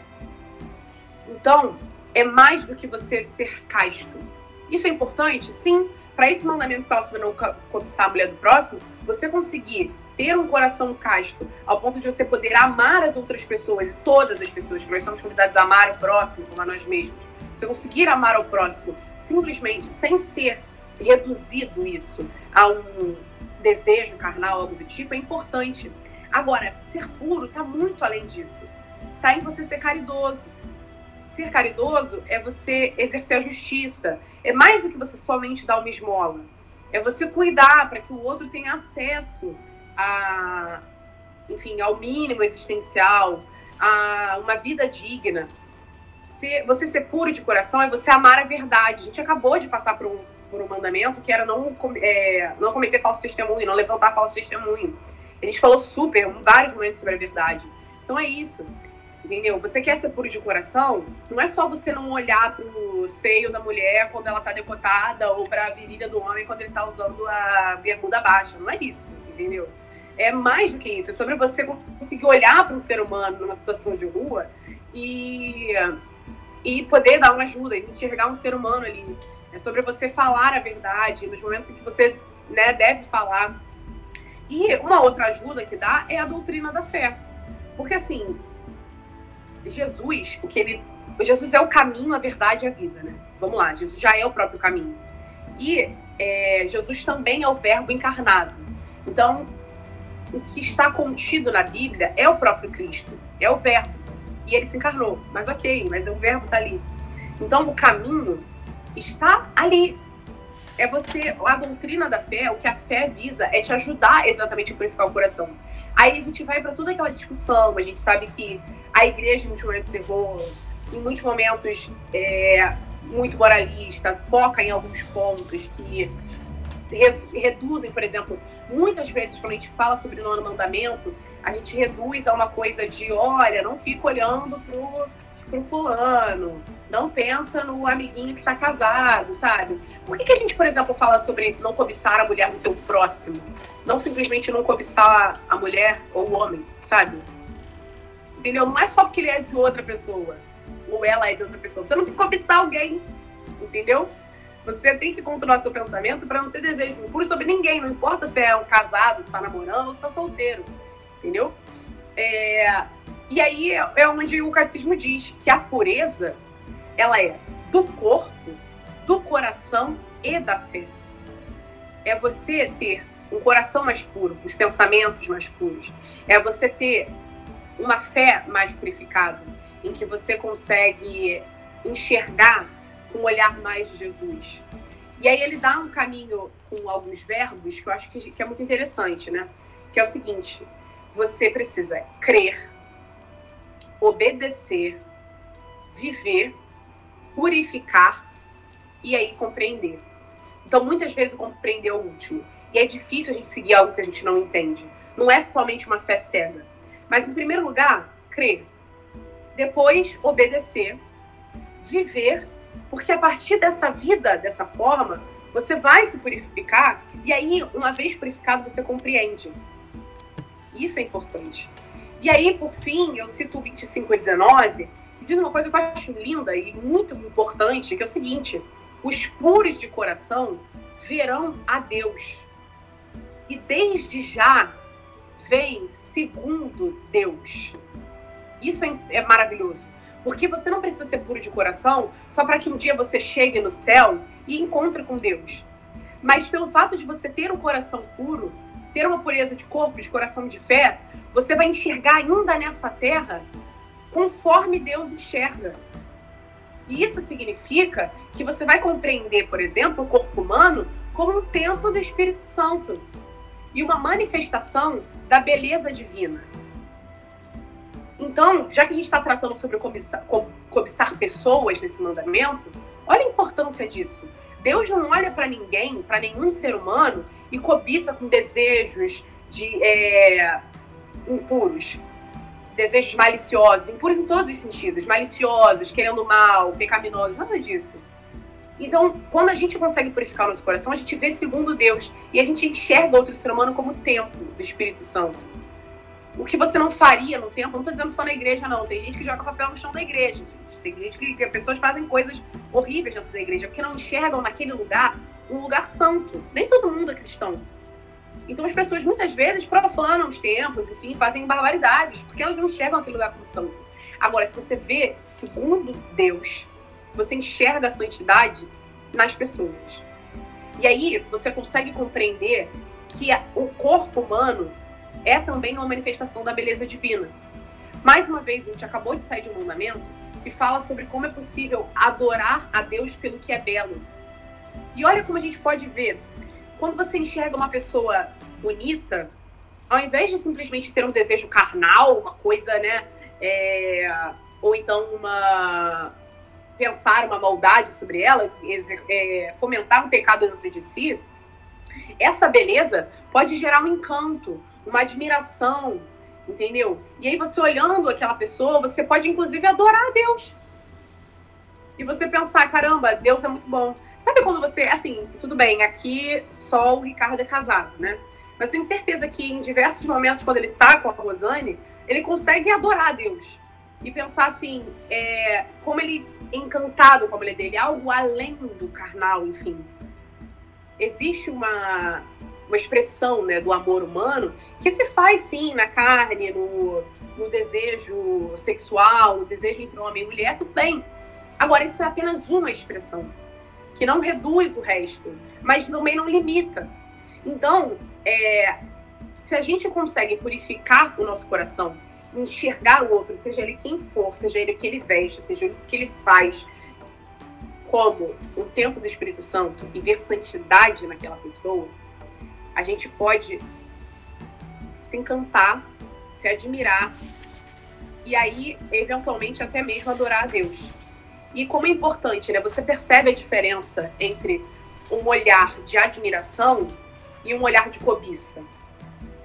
Muitas vezes, né, hoje em dia a gente está falando muito sobre essa questão de como a mulher é tratada na sociedade hoje em dia, e assim, não importa a roupa que você veste, não importa o horário que você passa, não importa o lugar onde você está, é, é muito comum a gente estar tá andando na rua e ver pessoas fazendo piadas maldosas, olhando para o seu corpo de forma indecente, reparando que você tá... E eu, assim, eu digo é, é, exato, assim, não importa a roupa que você veste. Isso desde muito cedo, assim. Principalmente quando você começa a ganhar corpo, né, na puberdade, assim, é, pré-adolescente por ali, é uma coisa muito desconfortável. Muitas vezes meninas não estão nem cientes do próprio corpo, confortáveis com o próprio corpo, já são expostas a isso.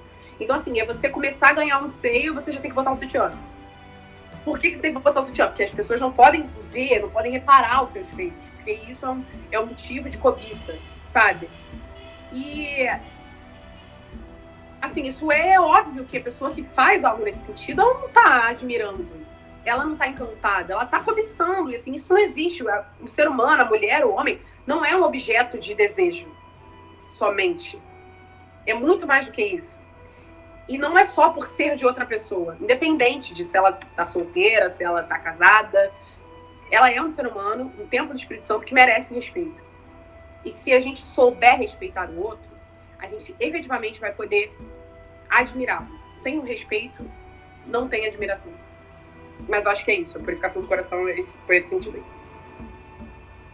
Tá ótimo. Eu acho que hoje em dia, essa questão do respeito do, ao ao corpo, né?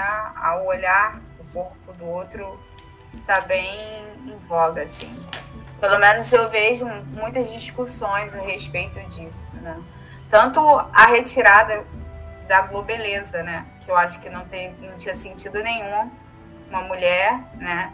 Que já era uma mulher negra, que já é colocada como, né? Um, um objeto de desejo, né? A, a todo um, um histórico envolvendo isso, é, nua, só pintada, sambando, né, para anunciar o carnaval. E foi retirada e a gente não sente falta nenhuma, né? E tá tudo bem. Não, aí, acho... assim, se, se discutia antigamente sobre. Antigamente não, né? Mais recentemente. Nossa, sobre tirar, mas é um símbolo do carnaval. Não teve ninguém. Não, não, o carnaval continua existindo. Continua existindo e não faz é. falta. Não é um símbolo, né? É mais um objeto, fazer a mulher mais um objeto de desejo em uma mulher né, preta.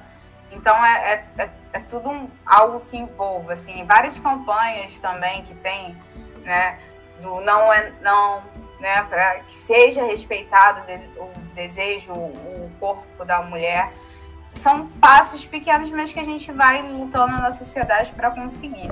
Ricardo falou algo que que às vezes eu penso, mas eu levo mais também para a questão do lado doentio, né? Ele falou assim, se uma mulher tá numa festa com decote, eu olho e posso olhar e admirar, mas se é uma mulher amamentando, eu não admiro aquilo.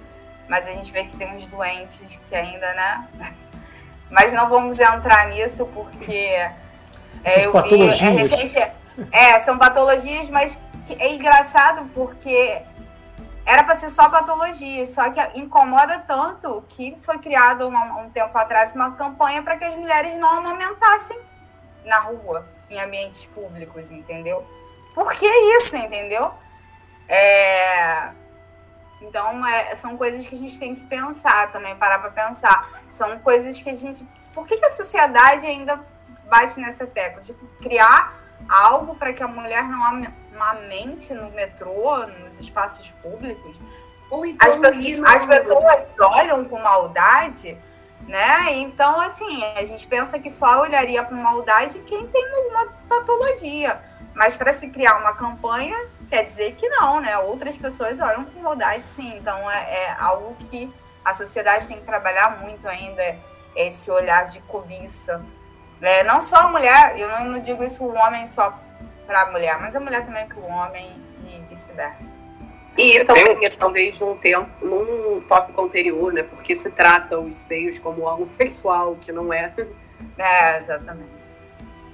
É, tem, tem uma coisa interessante que vocês estão falando, essa história de que a própria sociedade, às vezes, às vezes se faz campanha para a mulher não aumentar, é, não aumentar em público, etc., que de fato esse comportamento de não controlar os, os, pensamentos em relação à própria mulher não é só das pessoas que têm problemas mentais, tem pessoas que teoricamente estariam pleno gozo das suas faculdades mentais que fazem esse tipo de coisa e que essas pessoas devem é, sofrer as consequências, né? elas devem ser é, privadas do convívio social, né? porque elas são elas, elas representam de fato ameaça, não só as mulheres, mas as pessoas em geral.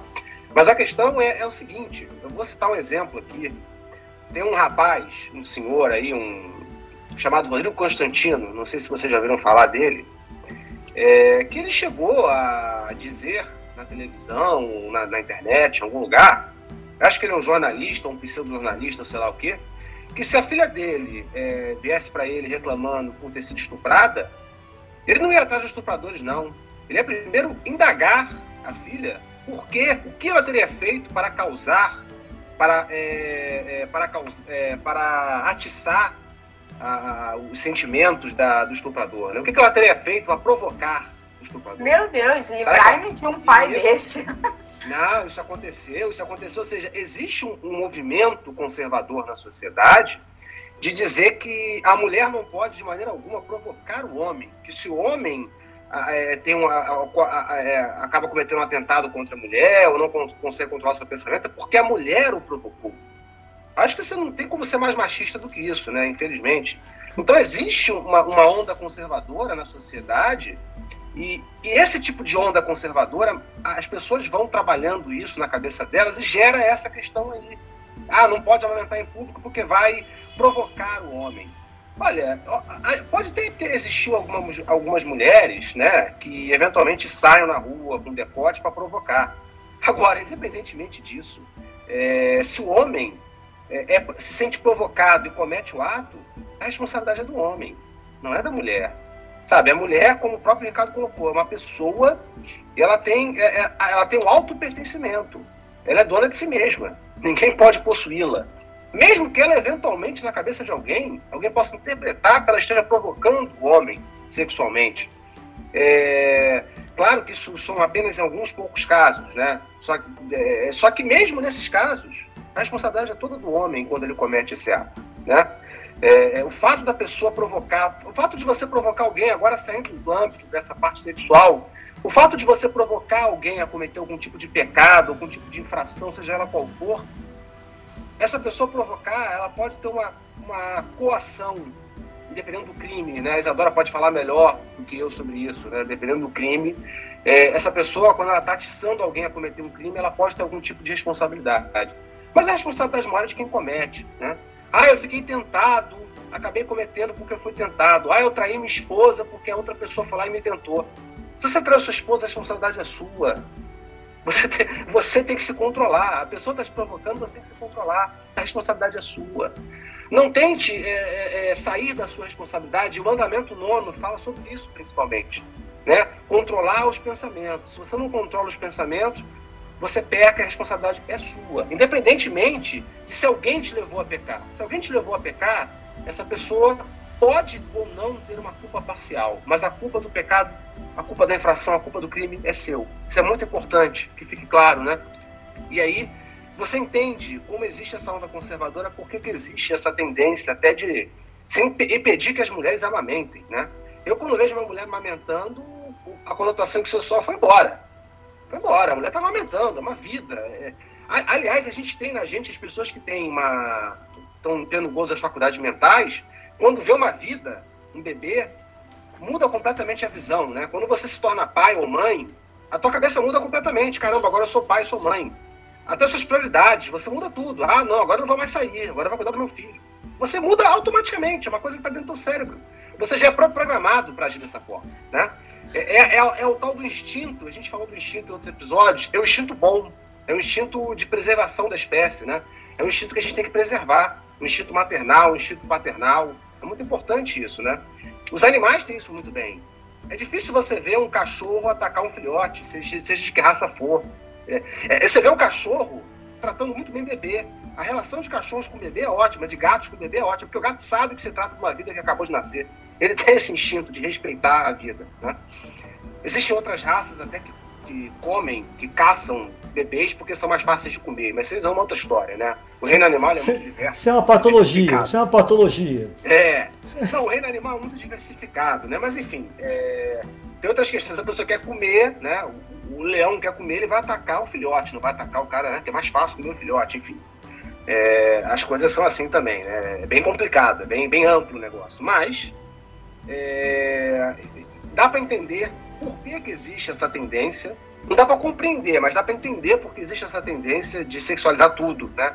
Como a Bia falou, e existe essa onda conservadora que a gente tem que combater, para justamente evitar esse tipo de coisa. Agora, falando especificamente sobre o item 1, é, no 25.15, no, no 25.17, mais uma vez o catecismo fala sobre, na purificação do coração, fala sobre lutar contra os desejos. Claro, como a gente falou, lutar contra os desejos é importante. Mas aqui eu, eu, eu faço menção especial ao caminho inverso, que é quando você luta demais contra os desejos, tudo vira pecado. Né? E aí você tem a repressão. A repressão é muito perigosa para a nossa psicologia também. É, a repressão sexual é muito perigosa, ela pode se converter até na busca pelo conservadorismo, na misoginia. É, ela pode se converter, por exemplo, uma pessoa que é reprimida em casa, ela pode querer é, desafogar, extravasar essa repressão tentando reprimir outra pessoa. A pessoa que é reprimida em casa pode tentar é, querer reprimir as pessoas no trabalho. O chefe, às vezes, que reprime o funcionário no trabalho, está sendo reprimido em casa. Ou foi reprimido pelos pais na infância. Às vezes, o, o, cara que é reprimido no trabalho, ele quer mandar na igreja. Às vezes, ele quer dominar uma pastoral na igreja, porque ele é reprimido em casa, é reprimido no trabalho, ele quer mandar em algum lugar. Então, pela repressão, ele acaba querendo desafogar, extravasar essa repressão é, fazendo alguma outra coisa, é, cometendo algum ato de violência.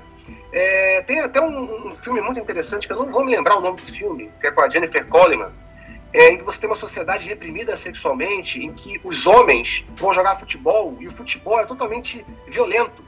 E essa violência excessiva no futebol, na, na pelada que eles jogam, é a repressão sexual.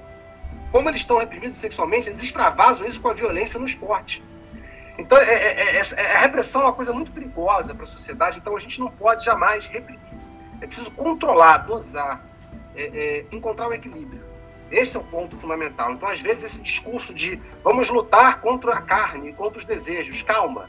Às vezes eu estou, como a Isadora falou, às vezes eu estou com sede, eu preciso beber água, senão eu vou morrer. Né? A carne avisa para a gente também que nem todo desejo é pecaminoso, às vezes o, desejo é importante também para a gente sobreviver.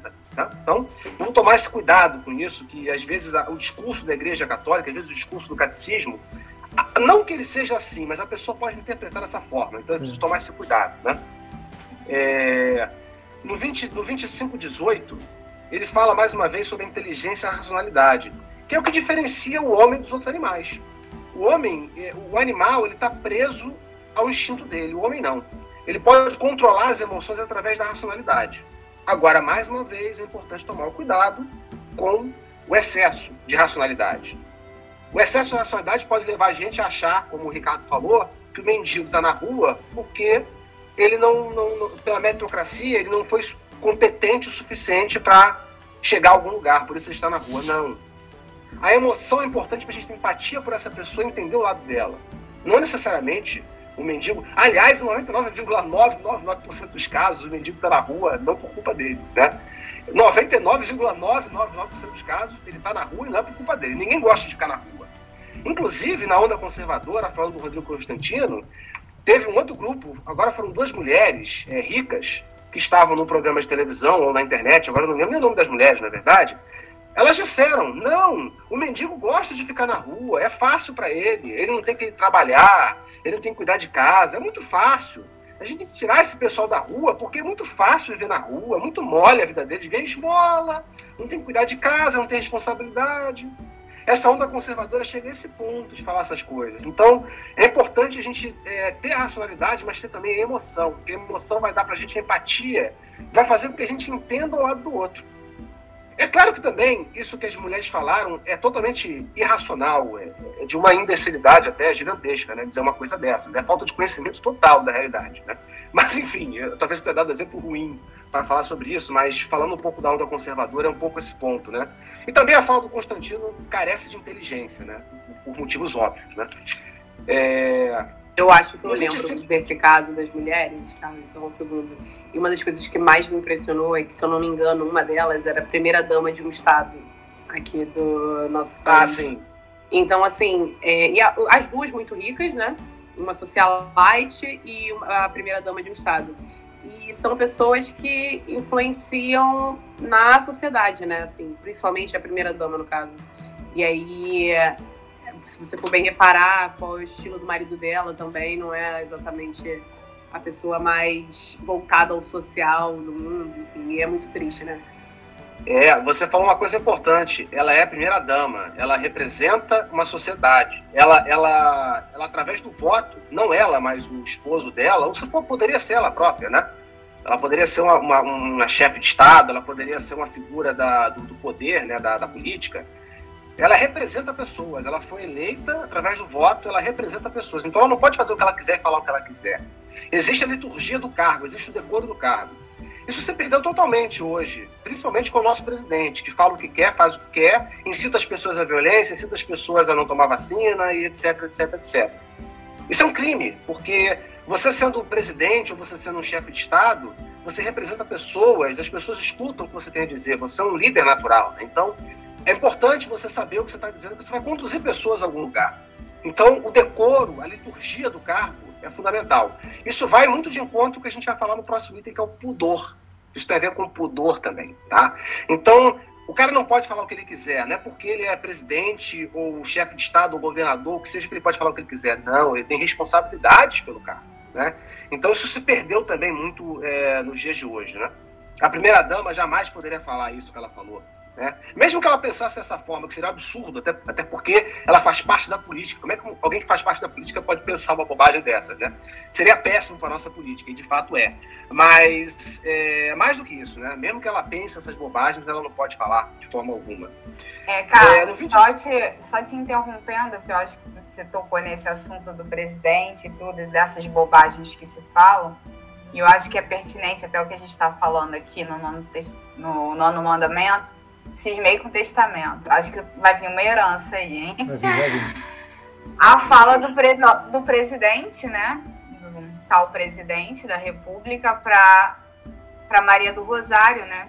Que a mulher seria tão feia que não merecia nem ser estuprada, né? Isso veio é. de comandante de uma nação. Então, assim, é algo assustador. É cada dia mais assustador. É, outra coisa que ele falou também no, na votação de impeachment né, da presidenta Dilma Rousseff, é, ou presidente ou presidenta, como queiram, né? Presidenta está no dicionário, que fique claro, né? Não é um erro de português, mas enfim. Sim, sim. É, ela usa isso justamente por uma questão feminista, né, da luta do feminismo, etc. Mas ele falou, né, no impeachment da, da presidenta Dilma Rousseff, ele falou, é, ele citou o Brilhante Ustra, o coronel Brilhante Ustra, que inclusive torturou a Dilma Rousseff. Ou seja, é, isso também é um, isso aí é um crime que já ele deveria sair dali para cadeia direto, se fosse um país sério, né? Como não é um país sério, a gente vive essa situação até agora, né? A gente está pagando um preço muito alto. Espero que por tempo limitado. No 2519, ele, ele vai meio que não se corrigir, mas o catecismo vai se auto-atualizar. Porque ele fala da dicotomia, que a gente falou do dualismo alma-corpo, mas ele fala no 2519 sobre a relação do homem consigo mesmo, com o próximo e com Deus. Ele não cita a quarta dimensão, que é a relação com as coisas. Também, a gente tem quatro relações: a relação com nós mesmos, a relação com Deus, a relação com o próximo e a relação com as coisas. As coisas, sim, são objetos que a gente usa para Deus, para, para, para, para servir a vontade de Deus, para fazer a vontade de Deus. A gente usa com sabedoria, com cuidado. A gente não vai pegar a natureza e vai destruir a natureza. A natureza é um bem de Deus. A natureza a gente tem que cuidar dela, mesmo as coisas que não são seres vivos. A gente tem que cuidar é, para que a vida na Terra possa continuar. Então a relação com as coisas é uma relação de uso de objeto, mas não é uma relação de, é, desenfreada de objeto, dos objetos, né? Isso é muito importante. Mas são relação de coisas, né? A mulher, evidentemente, não está nas coisas, tá? Está no próximo, está nas pessoas, tá? Como o próprio Ricardo falou. É, então, ele fala, ele, ele quebra esse dualismo e ele cria essas outras dimensões, a relação conosco, a relação com Deus, a relação com o próximo.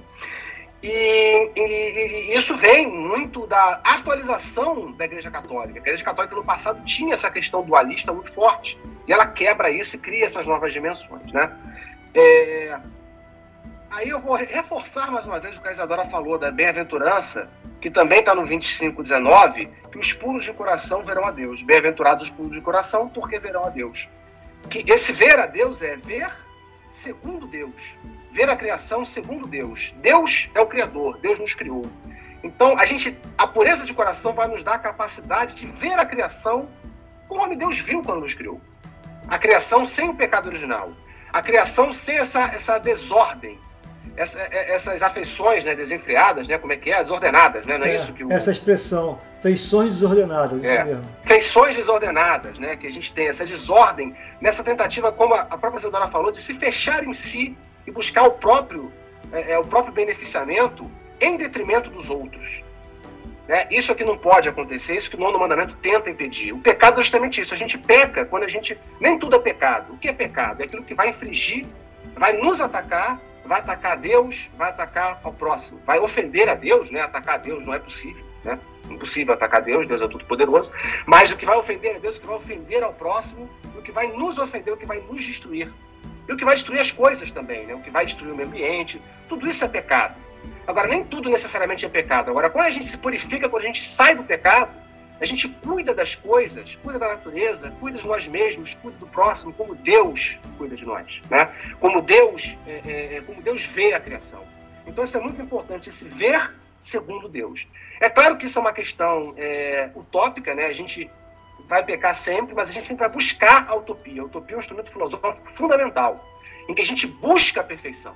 Não que a gente vai atingir a perfeição, mas a gente vai buscar a perfeição. A gente não pode querer buscar uma meta fraca uma meta medíocre. Não, a gente tem que buscar a perfeição, claro, sempre. A, nos aprimorar cada vez mais. Então, essa busca de ver a criação, de nos ver, de ver as coisas, ver o mundo, ver o, ver o próximo, ver a mulher, ver o homem, aos olhos de Deus, segundo Deus, como Deus nos, como Deus nos vê, né?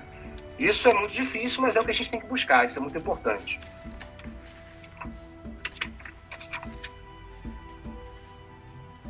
Uma pausa dramática. Não, desculpa, Pato. Mas é isso aí. A busca do equilíbrio é sempre mais difícil, mas é o que se, é o que deve ser feito, né? E agora a gente vai partir para o encerramento do nono item, né? Do nono item do decálogo, né? Que é o nono mandamento. E o segundo item do Catecismo da Igreja Católica, a respeito do nono mandamento, ele fala sobre o combate pela pureza. Né? A gente falou sobre a purificação do coração e a gente falou sobre essa pureza de alma. Só que a gente vai falar agora desse combate pela pureza. Né? É, é uma batalha realmente, gente. É uma guerra, sabe? Não é uma guerra fácil, né? Como o Carlos falou, né? A gente é meio que utópica, mas que a gente tem que estar sempre buscando. E não parece ser quem consegue, eu acho que vive num mundo meio que paralelo, assim, sabe? Eu acho que quem consegue muito bem equilibrar esses conflitos, né? Ou é muito reprimido, aí isso é uma minha opinião, tá, gente? Não, não tô dando dados, nada não ou a repressão é muito grande, como a gente vê em várias religiões, que nada se pode ser feito, né? E até mesmo hoje em dia nas roupas das mulheres, né? Que mulheres se vestem como eram as mulheres de antigamente. Ou realmente a pessoa tem um nível de, de controle emocional elevadíssimo e que eu espero um dia alcançar. Mas o combate pela pureza eu enxergo realmente como uma guerra bem difícil. E eu queria que vocês falassem sobre essa luta, esse combate aí, combate pela pureza. Meu time, Ricardo, tá, começando lá. com você. Vamos lá, vamos lá. Bom, é, eu quero destacar aqui, começar essa parte da luta, no próprio 25:20, que diz assim: o batizado deve continuar a luta contra a concupiscência da carne e as cobiças desordenadas. Então, o, o, essa tendência ela não vai se apagar nunca. Então, a luta é eterna. Né? É, o batismo, por exemplo, ele apaga o pecado original, mas não apaga a tendência para o mal. Por isso que o Carlos falamos aqui, ah, porque. Não. O batismo apaga o pecado original, mas não apaga a tendência para o mal. E existe uma parábola Jesus, que é a parábola do joio, que eu vou ler aqui, que se você ler sobre essa chave de leitura, ela fica perfeita. Olha só. O reino dos céus é semelhante ao homem que semeou boa semente no seu campo. Enquanto todos dormiam, veio seu inimigo e semeou o joio no meio do trigo, e foi-se embora. Quando o trigo cresceu e começou a granar, apareceu também o joio. Os servos do proprietário foram procurá-lo e disseram: Senhor, não semeaste boa semente no teu campo? Como então está cheio de joio? Ao que respondeu: O inimigo é que fez isso. Os servos perguntaram-lhe: Queres então que vamos arrancá-lo? Ele respondeu: Não, para não acontecer que ao arrancar o joio, com ele arranques também o trigo. Deixai crescer junto até a colheita. No tempo da colheita, direi aos ceifeiros: Arrancai primeiro o joio e atai em feixes para ser queimados. Quanto ao trigo, recolhei-o no meu celeiro. Então, se gente imaginar o joio e o trigo como essa tendência boa e ruim que há em nós constantemente, ele quer dizer, Jesus diz na palavra o seguinte: não há como separar. Nós somos formados por joio e por trigo. Não tem como separar. Ah, mas como é que vai separar? Na, na, na colheita final. Quando é a colheita final? No encontro definitivo.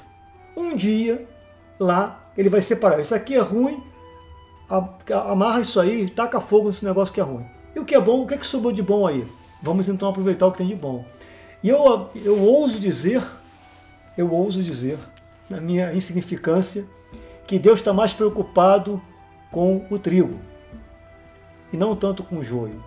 Ele só não pode separar agora, porque é impossível separar agora, porque em nós convive as duas coisas. A tendência ao fechamento e a tendência à abertura. Foi o que o Carlos colocou agora, né? E para confirmar isso, como vencer isso? Bom, segundo Santo Agostinho, na página 648 do Catecismo, Santo Agostinho fala o seguinte: eu vou só ler uma parte só, né? Eu julgava que a continência dependia das minhas próprias forças, forças que eu não conhecia em mim. Eu era tão insensato que não sabia que ninguém pode ser continente se vós não lhes conceder.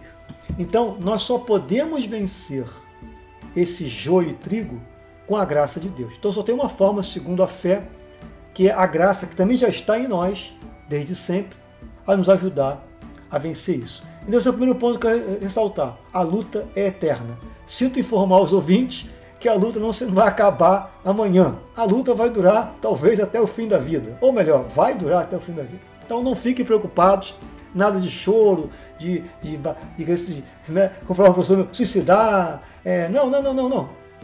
Deixa viver. O joio e o trigo caminham juntos. Isso Às é... vezes até piora. Não, isso, isso é não, isso é o que o Carlos falou ali. Isso é libertador. Porque na verdade, não, se, nós é... se nós entendermos assim, quanta repressão ocorre em nossos meios religiosos, não, então, isso que eu tô dizendo. Às vezes é, é, tão bom você entender isso, porque as relações vão piorando, né? Sim. Conforme você vai crescendo. Sim. A gente sai de uma pureza, de uma inocência que, que vem, né? Sim. De uma, daí a gente pensar uma criança, uma infância, uma adolescência, e conforme mais velhos a gente vai ficando, É, e quanto mais a gente vai sofrendo influências é, de coisas negativas, coisas do mundo, mais a gente vai é. entrando nesses conflitos também. E agora eu vou, agora, eu, agora eu vou pegar o 25, 25, talvez explique um pouco o motivo de tudo isso. Né? É, então eu sinto informar os ouvintes depois de 16 podcasts você vai continuar ainda sendo ambíguo. Não se preocupe, isso vai ser amanhã, vai ser de noite, vai ser depois da manhã, você vai continuar sofrendo. É, é isso aí. É o utopia que o Carlos falou. E no 25. Pô, que legal, cara. Mensagem animadora. É animador. É, uma, é mensagem tô, final. fogos é. aqui, acho que é isso. É mensagem final. Eu sinto informar. Não, mas eu, mas eu acho que é animadora. Eu acho que é animadora. É, Os caras chegaram pra resolver a vida. Todo mundo vai caras, Os caras chegaram assim, pô, vou resolver minha vida aqui no podcast, vou aprender tudo. Não. Não, não. Vai continuar. O nome do podcast, Fé no Mundo. Ricardo. No... É.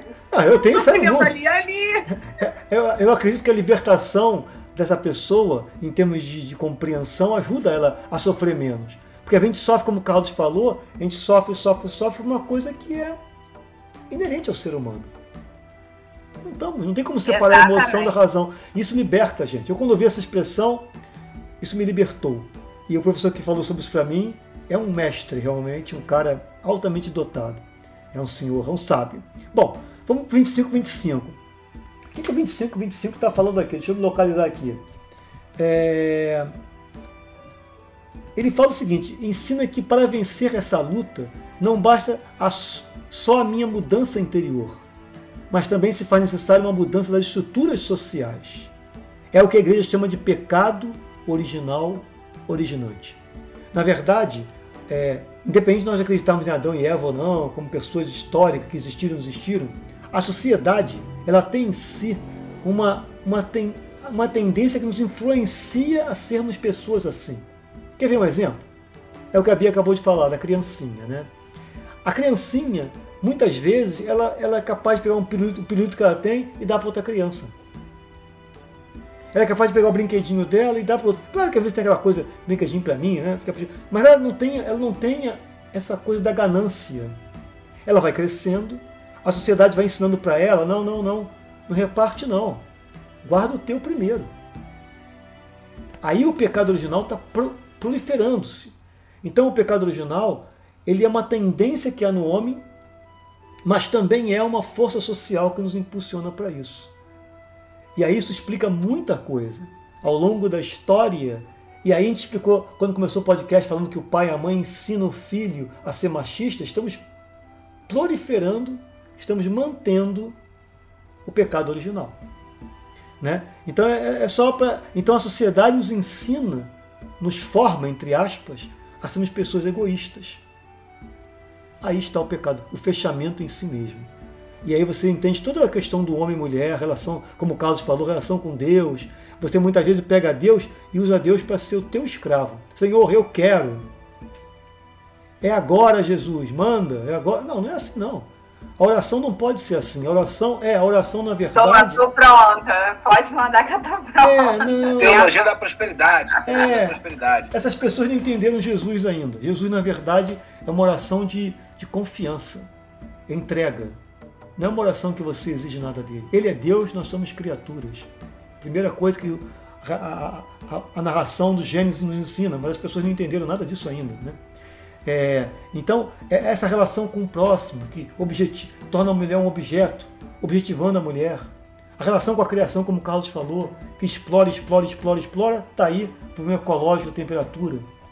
Então, há um pecado na social que também nos afeta. Há uma tendência em nós, mas temos que acreditar que o mundo também nos força a, a esse pecado. Então, infelizmente, a luta não termina e a sociedade também tem que ser mudada. E aí nosso papel aqui, fé no mundo, tentar mudar, pelo menos mudar os cristãos, pelo menos os cristãos, né?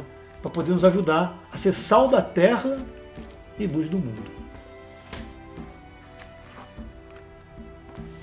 Possamos ser, né?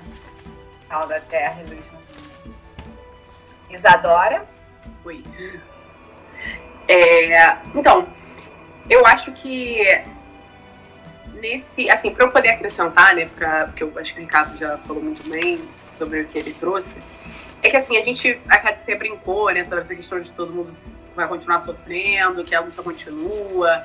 E você falou também, Bia, que acha que para uma pessoa conseguir viver plenamente a pureza, ou ela é, se reprime muito, ou é uma pessoa muito evoluída. Eu acho que assim, o catecismo, de certa forma, ele tenta trazer que não, sabe?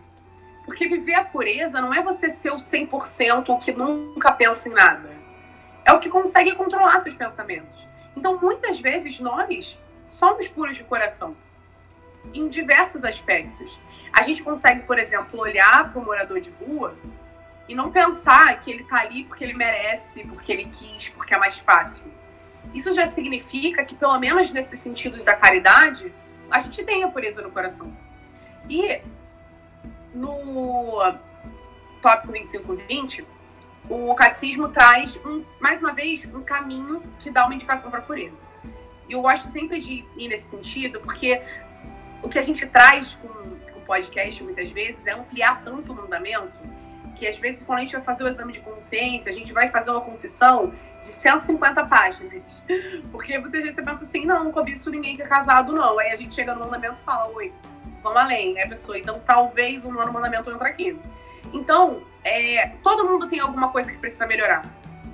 E aí, qual é o caminho que o catecismo traz? Primeiro, fortalecer as virtudes. A gente já falou em outros episódios sobre as virtudes teologais, a castidade é uma delas. É, fortalecer essas virtudes. Tem até uma. Uma vez eu ouvi, não sei se foi frase de santo, enfim, foi alguma homilia, alguém dizendo que se a gente se dedicasse a uma virtude por ano, escolher uma virtude, passar um ano focado nessa virtude, em adquirir essa virtude, nós chegaríamos em muito pouco tempo a ser pessoas maravilhosas, puras de coração e etc. Porque assim, é... uma coisa vai puxando a outra nessa purificação. Então, primeiro, fortalecer as virtudes. Segundo, pureza de intenção, colocar em tudo a vontade de Deus. Terceiro, a pureza do olhar, disciplinar os sentidos, a imaginação para rejeitar os pensamentos impuros. E em quarto, o mais importante de todos, que o Ricardo citou, a oração. Porque pelas nossas próprias forças, nós não vamos conseguir resistir. Mas se pedimos a Deus, Ele nos ajudará, desde que tenhamos fé. Então, a intenção é purificar o coração, é perceber que é muito mais do que não olhar só com desejo para alguém, é você ter compaixão, é você amar a verdade, é você doutrinar sua fé, então, o primeiro passo a se dar é orar, buscar mais intimidade com Deus pedir que Ele nos fortaleça, nos fortaleça, que por nossas próprias forças não será possível. Depois a gente vai, fortalece as virtudes, purifica a intenção, purifica o olhar e aí tenta seguir no caminho. Caiu, levantou e segue o baile, segue a vida. É, ainda nessa questão da batalha, o catecismo traz, a, como o Carlos citou anteriormente, uma especificidade sobre o pudor. E o pudor, eu acho que é algo que é interessante da gente tratar, porque é algo que é muito mal visto pela sociedade, assim, muito é, mal interpretado. O pudor é parte integrante da temperança, que é uma virtude, você é temperante quando você age de forma prudente. E é, essa temperança, esse pudor, preserva a intimidade das pessoas e orienta tanto os olhares quanto as atitudes, em conformidade com a dignidade das pessoas. Então, o que significa você ter pudor? É você olhar, é você pensar, é você agir em conformidade com a dignidade do outro.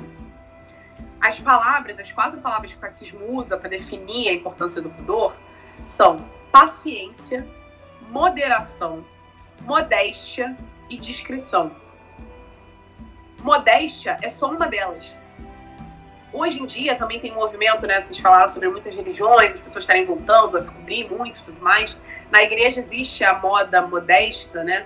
E muitas vezes, que inclusive é muito mais falada sobre mulheres do que homens, mas existe essa ideia de que a mulher tem que usar saião, usa larga, manga, gola, é, não pode, sim, vai descer muito, tem que usar sempre um sapatinho, uma sapatilha, um, um saltinho. Usar véu. É, usar véu na missa, exato.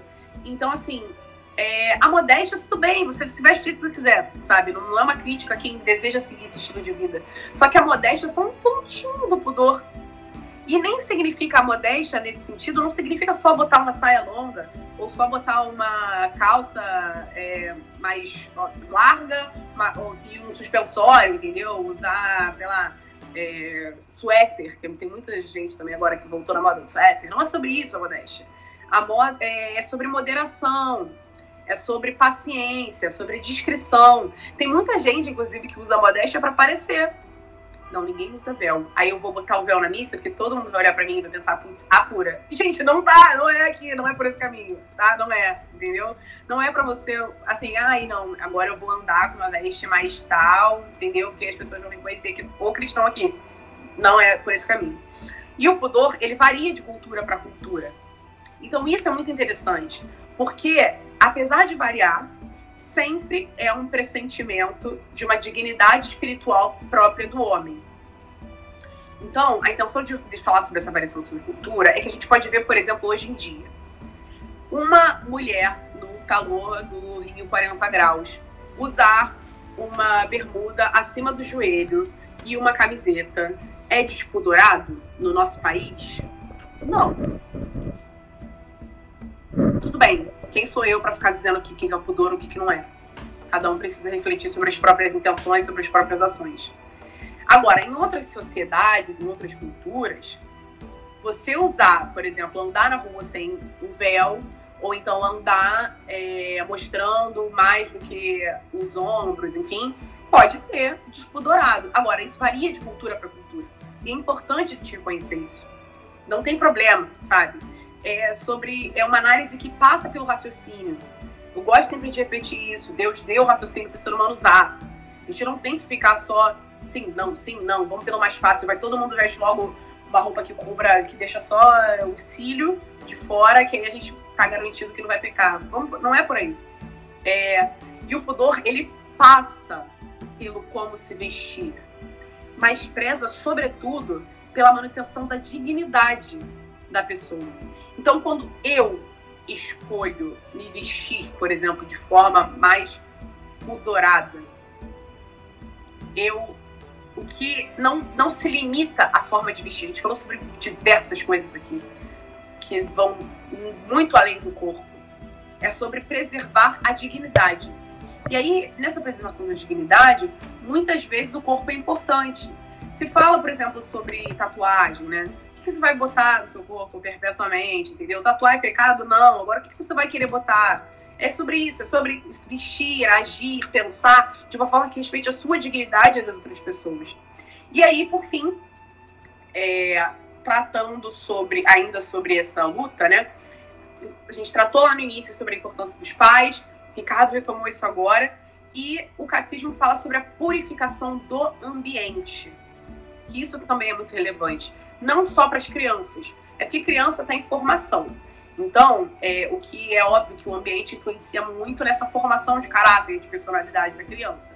Mas mesmo nós adultos somos muito influenciados pelo ambiente que a gente está. Tem muitas pessoas que são duas pessoas completamente diferentes em ambientes, entendeu?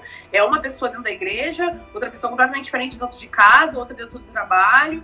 Dependendo do grupo de amigos, ela é assim, dependendo do assado. Então, assim, a purificação do ambiente é algo muito importante. A, o catecismo fala sobre a libertação do erotismo, que leva a uma curiosidade mórbida e a ilusão. É, é importante a gente refletir a diferença entre liberdade e libertinagem. Porque muitas vezes as pessoas acham que liberdade é poder tudo, é fazer tudo. A gente tratou isso também no último podcast. E não é bem assim. É, a gente precisa levar em consideração a liberdade do outro também, a importância do outro nas nossas ações. Enfim, e para terminar, eu acho que o que esse, eu acho e me baseio nisso, no que o catecismo está dizendo, que o que esse mandamento está querendo dizer é que é preciso respeitar as qualidades do coração do homem. É sobre você olhar para a outra pessoa e ter é, uma buscar uma, uma purificação, entendeu? Você buscar a purificação do seu coração para que olhar para outra pessoa com dignidade. É basicamente sobre isso. Independente, é não cobiçar a mulher do teu próximo, não cobiçar o homem do teu próximo, mas por quê? Porque você é uma pessoa com dignidade, então você não deve desejá-la simplesmente como um objeto de prazer, só isso. Obrigada, isso. Carlos, o que você tem a dizer sobre essa batalha aí, sobre essa guerra infinita? Bom, complementando um pouco o que foi falado, talvez mais uma vez eu repita o que a Isadora e o Ricardo falaram, talvez com outras palavras, né? É, no combate pela pureza, o catecismo fala bastante sobre esse termo pudor. Ele dá uma, um significado a ele que transcende um pouco o que as pessoas geralmente imaginam, né? Que é o pudor sexual. É, ele vai, vai dar um significado, né, como a própria Isadora já colocou, é, que transcende bastante esse aspecto e vai para outras áreas também, como eu vou falar um pouquinho também agora. No 25, 22, por exemplo, é, ele fala do pudor, que o pudor protege o mistério da pessoa e do seu amor. Eu acho isso muito bonito, né? É, porque, agora falando especificamente, até para uma, uma, questão metafórica, a gente vai falar especificamente sobre o amor, sobre a, a conotação sexual. É, a, a, gente teve durante muito tempo uma repressão sexual muito grande, né? E hoje a gente vê um processo de libertação sexual, que, tá, que é muito importante, mas às vezes a gente vê isso sendo levado por um outro extremo, com a libertinagem, com um excesso né, de, de de, de ideias é, de publicidade, de material é, artístico com cunho sexual, né? É, música, cinema, televisão, etc. É, você vê as pessoas falando mais abertamente sobre aspectos sexuais, né? Tipo, coisas que as pessoas estavam mais acostumadas a falar com amigos mais próximos ou só com a família, com a mãe, com o pai. Agora essas pessoas falam com qualquer um, de maneira até um pouco é, descoordenada, ou até um, até um pouco é, descuidada, né? Sem um devido cuidado. Eu acho importante a gente tentar encontrar um equilíbrio nesse aspecto também, porque um pouco de mistério no sexo, na relação amorosa, é muito importante também. Essa libertinagem excessiva, é, as pessoas se mostrando, mostrando as suas partes o tempo todo, é, isso perde um pouco do encanto, até do mistério, da descoberta. É, essa preservação nossa, essa nossa preservação sexual, ela é importante também, até para quando você vai conhecer uma outra pessoa, você ter aquela questão da descoberta, isso até é, alimenta um pouco o aspecto sexual, isso torna o sexo mais interessante, é, é isso tira um pouco a banalização. O que está acontecendo, essa banalização sexual, ela traz até, até uma falta de interesse ela até pode até ameaçar a, a, a, a, nossa capacidade de sentir prazer que seja sexual ou de outras formas. Uma discussão que você tem muito entre os jovens é a pornografia. A pornografia está tirando dos jovens a vontade de ter relações sexuais. Isso é muito perigoso, ou seja, essa superexposição ao sexo, a um sexo até meio encantado, meio é, fantasioso da pornografia, acaba tirando dos jovens a vontade de ter relações sexuais de verdade. Então, essa ausência de mistério, essa ausência de descoberta, ela acaba tirando o interesse nosso por um aspecto sexual que é muito importante até para a procriação, né? Não só para que a gente possa ter, é, é, tá cumprindo gozo das faculdades mentais, estar tá com a psicologia em dia, é importante é, para é, as pessoas né, ter um certo tipo de vida sexual, ou não ter, tem pessoas que são assexuadas, que não têm nenhum interesse, nenhuma necessidade de vida sexual, mas estar bem resolvido com a sexualidade é algo muito importante para a nossa psicologia e esse excesso de exposição acaba minando um pouco isso. Faz a gente perder interesse, faz a gente desordenar a nossa visão de sexo. A pornografia causa esse problema. Então, é muito importante a gente ter esse convite ao equilíbrio também nessa parte sexual. Em todas as áreas da nossa vida, a modéstia é muito importante para a gente ter equilíbrio, a discrição é muito importante, manter o mistério, manter a preservação de uma certa pureza. Isso, a pureza, o pudor tem a ver com isso também essa preservação é muito importante para que a gente possa é, ter um pouco de, como é que eu posso dizer, de, essa descoberta, ela traz alegria, ela traz, é, é, ela traz, como é que eu posso dizer, está é, fugindo um pouco a palavra, mas para criança, por exemplo, é muito importante ter descoberta, é, é, é, é para as pessoas em geral, é sempre importante a gente ter um pouco desse mistério, um pouco de descoberta, de, de provocar a gente a querer descobrir coisas novas. Isso é muito importante para continuar trazendo alegria para a gente e fazer a gente andar para frente. Né? É muito importante isso. É... No 25, 23, ele vai falar é, sobre, ele vai, ele vai dar outras dimensões para o pudor. Ele vai falar sobre o pudor corporal, como eu falei, sobre o pudor espiritual, sobre pudor em sociedade. Ele vai falar sobre o pudor, por exemplo, da nossa mente, como resistência à moda, como resistência a ideologias. É, é o nosso pudor para que a gente possa resistir a máquinas de propaganda, a tentativas de nos ludibriar, de nos passar a perna, a tentativa de nos é, doutrinar, de, de, de, de, fazer com que a gente possa ser dominado, doutrinado por um determinado, determinada elite econômica, um determinado grupo de pessoas. Então, pudor tem a ver com isso também. A gente manter esse autoconhecimento e essa necessidade que a gente precisa ter de discernir e de questionar as coisas. Né? De sempre questionar, de sempre ter uma verdade dentro de nós, que a gente tem que sempre se questionar, sempre se conhecer, entender a nossa verdade e nos defender de tentativas de doutrinação, tentativas de dominação da nossa mente. Então, o pudor tem a ver com isso também. É, com a resistência à dominação da mente que o mundo vai tentar trazer para a gente. E o pudor também tem a ver é, com. É, ele vai citar também algo que a gente falou no mandamento anterior, no oitavo mandamento, que são as fofocas. A necessidade da gente preservar a dignidade humana. O pudor tem a ver com isso, com a preservação da dignidade humana. Então, quando a gente expõe demais alguém, uma pessoa famosa, uma pessoa qualquer, através de fofocas, a gente está tentando contra a dignidade humana. E se a gente discutir no âmbito do oitavo mandamento, né, é, é, não deve plantar falso testemunho, preservação da verdade, preservação da dignidade humana, mas também em relação ao pudor. O pudor tem a ver com isso. É esse pudor que vai impedir que a gente faça uma fofoca que vai ferir a dignidade do outro. Isso vai muito de encontro com a gente discutiu no, no, no tema anterior, que é, no, no, no tópico 1, né, que é a relação com o próximo. Isso tudo tem a ver com o nono mandamento também. É, no 25, 24, fala uma coisa que a Isadora já falou, que o pudor varia de cultura para cultura, então o mais importante é a dignidade espiritual própria do homem, o respeito ao próximo, o respeito à pessoa humana. Ou seja, o pudor pode variar de cultura para cultura, porém, uma coisa que não varia é a, a, a percepção que cada cultura tem para o que é respeitar a dignidade humana. O pudor de cada cultura vai ser justamente um mecanismo que vai é, garantir o respeito entre seres humanos, o convívio e o respeito entre seres humanos. Isso é o pudor. Então, transcende muito essa questão sexual, né, que a gente vem discutindo, que as pessoas entendem como sendo o pudor, no senso comum, né, o senso comum vai tratar o pudor dessa forma. Mas o pudor transcende muito isso e o catecismo vai relembrar isso pra gente. No 25, 25, é, ele fala sobre uma coisa que a Isadora também comentou, purificação do ambiente social. Isso é muito importante porque o próprio nono mandamento até agora vai falar só da dimensão pessoal. Ele fala da dimensão do próximo, né, é, na, na, no 25:19, né? Mas ele fala, ele foca muito mais na dimensão individual, na dimensão pessoal. O pecado é uma coisa que você comete. O pecado é, é, uma, é quando você não consegue controlar os seus pensamentos. Mas existe a dimensão social, que o Ricardo falou também, né, sobre o pecado social, sobre a dimensão social do pecado. E a gente está esquecendo, é muito importante o, a, o catecismo falar sobre esse tema, porque a percepção do ambiente está sendo perdida hoje. O ambiente, ele molda os nossos pensamentos também. A gente não pode nunca negligenciar o ambiente.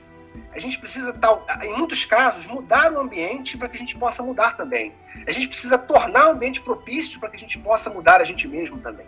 A gente não pode só mudar a gente mesmo e com isso o ambiente vai automaticamente mudar. Não tem, tem essa percepção, ah, eu só posso mudar o mundo depois que eu mudar a mim mesmo. Também não é assim. A gente tem que mudar a gente mesmo, a gente tem que olhar para si, mas tem que ao mesmo tempo pensar em mudar o ambiente, porque o ambiente nos molda. Se a gente está num ambiente desorganizado, a gente nunca vai conseguir se organizar. Às vezes eu estou trabalhando, a minha mesa está uma bagunça. E eu estou cheio de coisa para fazer, preciso organizar e planejar o meu dia. Eu só consigo fazer isso quando eu sento e primeiro organizo a minha mesa. O meu ambiente de trabalho está organizado, então eu consigo me organizar, organizar meus pensamentos. Então, às vezes, a gente precisa olhar para o ambiente também e mudar o ambiente para que ele possa ser propício para que a gente possa mudar a gente mesmo.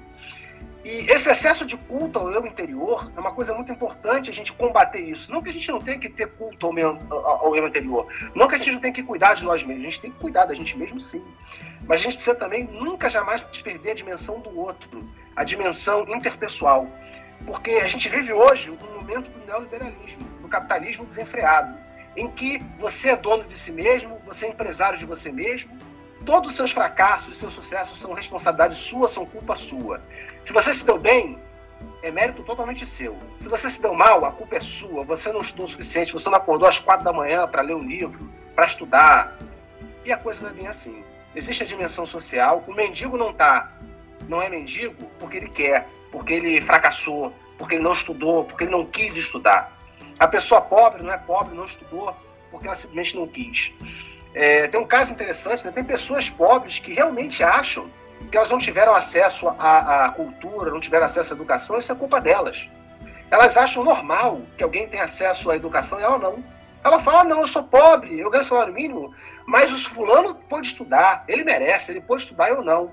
A pessoa nunca para para se questionar por que, que ela não pode estudar, por que, que ela não teve direito a estudar, por que, que ela teve desde cedo que trabalhar, por que, que ela tinha 10 irmãos na casa dela, ela tinha que sustentar os 10 irmãos teve que trabalhar cedo.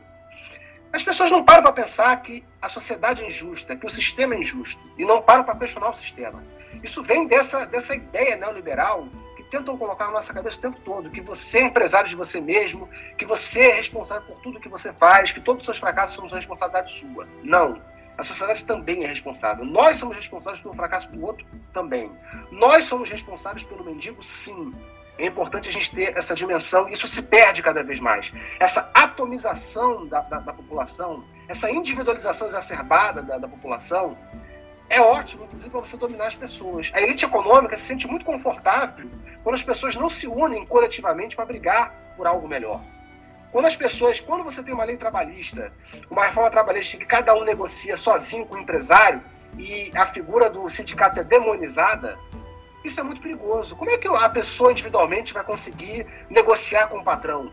Sendo que você tem desemprego, sendo que tem 10 mil pessoas lá fora querendo a sua vaga. Ora, se a negociação com o patrão não ficar do seu agrado, você pode ameaçar ir embora, perfeito. O patrão vai e contrata outra pessoa pagando metade. Tem 10 mil pessoas lá fora esperando.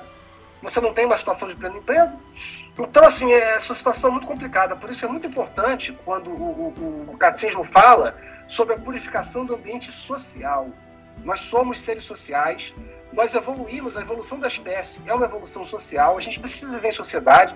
Parte desses problemas de suicídio, de excesso de farmácias, de excesso de, de, de pessoas que estão com problemas psiquiátricos, estão tomando remédio, estão com problemas psicológicos, advém dessa atomização da população. A gente está cada vez mais desunido, cada vez mais individualizado a, a, ilusão da internet, a internet dá uma ilusão de que a gente está unido. Não, a gente não está unido. A gente está cada vez mais atomizado. Isso gera problemas psicológicos, porque nós somos seres sociais.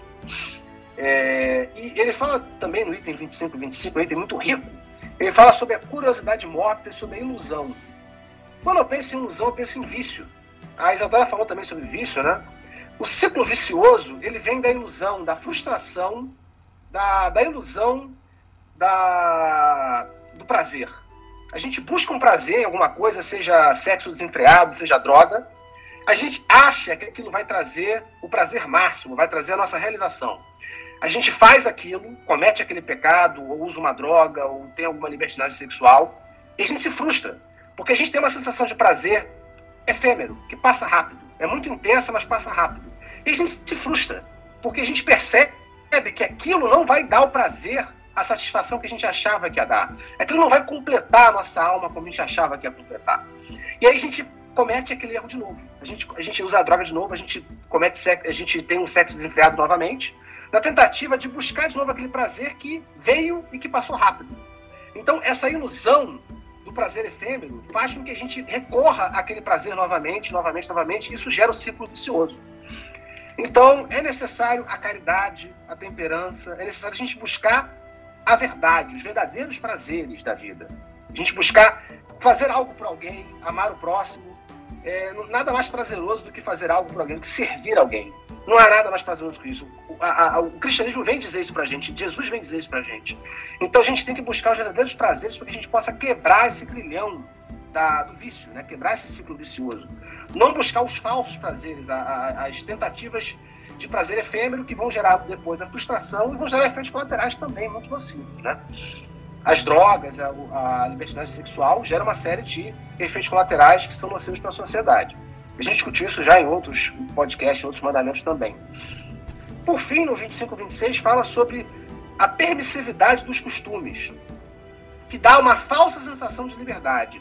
A libertinagem, o excesso de liberdade, aquela confusão que as pessoas fazem entre libertinagem e liberdade. A falsa sensação de liberdade, né? Porque a libertinagem gera justamente os ciclos viciosos que dão para nós uma falsa sensação de liberdade. Você não tem liberdade de fato, né?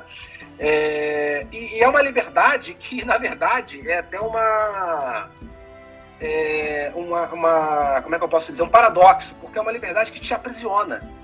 A libertinagem te aprisiona num mundo é, com uma série de consequências. A gente sabe as consequências psicológicas, as, as consequências até físicas, né, de, da libertinagem sexual, por exemplo, proliferação de doenças, problemas psicológicos, de ilusões amorosas. Então, você, a permissividade total dos costumes, ela gera um aprisionamento muito grande. E você passa a não ter liberdade de exercer sua personalidade. Porque você pode, por exemplo, ter uma personalidade um pouco mais recatada. E você está aprisionado num mundo em que você é obrigado a ser libertino. Né? É, é, é, exatamente você sair do extremo da repressão para o extremo da libertinagem. É, os jovens têm essa questão, temos que romper com os padrões da sociedade. Mas aí, se você quiser manter alguns dos padrões da sociedade, porque eles são legais para você, você não pode manter. O jovem não permite que você mantenha. Você tem que romper com tudo. Você não pode usar uma roupa recatada, você tem que usar uma roupa libertina. Ou seja, é, é uma falsa ideia de que você está se libertando do sistema. Você não pode apreciar nada que o sistema ofereça que seja bom. Você tem que romper com tudo, você é obrigado a seguir outros padrões. Então, quando você rompe padrões para seguir os padrões, você, na verdade, está você tá mantido na, na, na prisão. Você está só saindo de uma prisão para entrar em outra. Então, é muito perigosa essa permissividade dos costumes. É importante a gente manter sempre o equilíbrio e entender que essa liberdade não é fazer o que você quiser. A permissividade excessiva dá a impressão de que você pode fazer o que você quiser. Mas aí, quando você tem isso, você invade o espaço do outro. Você invade a castidade do outro. Você invade a, a individualidade do outro. Você invade a intimidade do outro. Olha só que coisa perigosa. A liberdade não é fazer o que você quer, porque os espaços são finitos. E o seu, a sua liberdade acaba quando começa do outro. A gente discutiu isso no último mandamento, isso vale para esse mandamento também. Libertinagem, liberdade excessiva, permissividade excessiva permite que você invada o espaço do outro. Isso não é liberdade. Isso é prisão, na verdade. Então, é uma falsa sensação de liberdade. E isso o catecismo veio exortar a gente a fazer muito bem, nesse 25, 26. Ótimo. E até lembrei um pouco agora você falando, né, de que os jovens nessa luta de que é, temos que ter liberdade, né, acabam exagerando demais e às vezes deixando de da sua própria essência, que talvez seja um pouco mais recatada e tudo, eu penso muito na, nas, nas artistas pop que a gente tem no momento, que são que pegam mais os adolescentes, né, essa galera em formação, que a gente fala tanto sobre a luta feminina, né, sobre a mulher, né, alcançar seus espaços e a mulher não ser mais vista como um objeto sexual, mas é exatamente o que, infelizmente, essas artistas pop passam. Né? Elas se vendem como um produto, um marketing, e sempre é, deixando o seu corpo mais como objeto, um objeto de consumo, um objeto de desejo, né? como se é, a liberdade sexual é o auge do, da luta. Tipo assim, a gente conseguiu, né? Se a gente está liberto sexualmente, a gente conseguiu é, alcançar a, a liberdade feminina. E não é assim, né? Não é bem assim. Na verdade, não é assim. Então, eu, eu, eu, eu tenho muito receio nisso também, né? Até que ponto os nossos jovens estão sendo influenciados por lutas, mas que são conduzidas de uma maneira que errôneas, né? Que não são de verdade o que é, deveriam ser, ou como nós cristãos gostaríamos que fosse, né? É, é a própria luta do. É, é, a distinção entre luta de minorias, no caso, mulher também como minoria. Minoria não é pouca quantidade, são, são, são as. as é, pouca fala, tem é, pouca não, não, não é voz, né? A minoria é o grupo de pessoas que são de fato oprimidas. A mulher é oprimida, os negros. A voz é, é, é silenciada, né? A voz é silenciada. Então, existe essa distinção entre luta é, pelo direito das minorias e identitarismo. Essa palavra é muito perigosa, identitarismo, que tem muito a ver com o neoliberalismo, com o culto à identidade. A minha identidade é mais importante que a do outro, tá? E, e, é muito perigoso isso que você falou, Bia, da, você tem que se soltar. Eu sempre escuto isso. Você tem que se soltar, você tem que transar, você tem que fazer tudo. Cara, você tem que fazer o que você. Você tem que respeitar o espaço do outro. Calma. E se eu não quiser me soltar? Sabe, eu não tenho que fazer nada. Assim, você sai de uma prisão para entrar em outra. Agora você tem que se soltar. A cultura pop, você tem que rebolar, tem que mostrar a bunda, tem que não sei o quê. Tem que ser gostoso, tem que ser não sei o quê. Tem que pegar um monte de mulher, tem que pegar um monte de homem. Cara, não é assim. Vamos com calma, né? Também não vamos sair de uma, sair de uma prisão para entrar em outra, né? Exatamente. A gente tenta a mulher, né, tenta lutar o tempo inteiro para não ser um objeto e acaba virando novamente, né? Por livre espontânea vontade ou não pressão de, de empresários, outras coisas, né? Mas é, é, é ruim que parece que a gente não sai né, da roda. Vocês gostariam de acrescentar mais alguma coisa, gente, esse nono mandamento? Não, não, não, tudo certo. Como eu sempre tudo falo, certo. estou satisfeito. Ah, que ótimo. Quero agradecer vocês mais uma vez.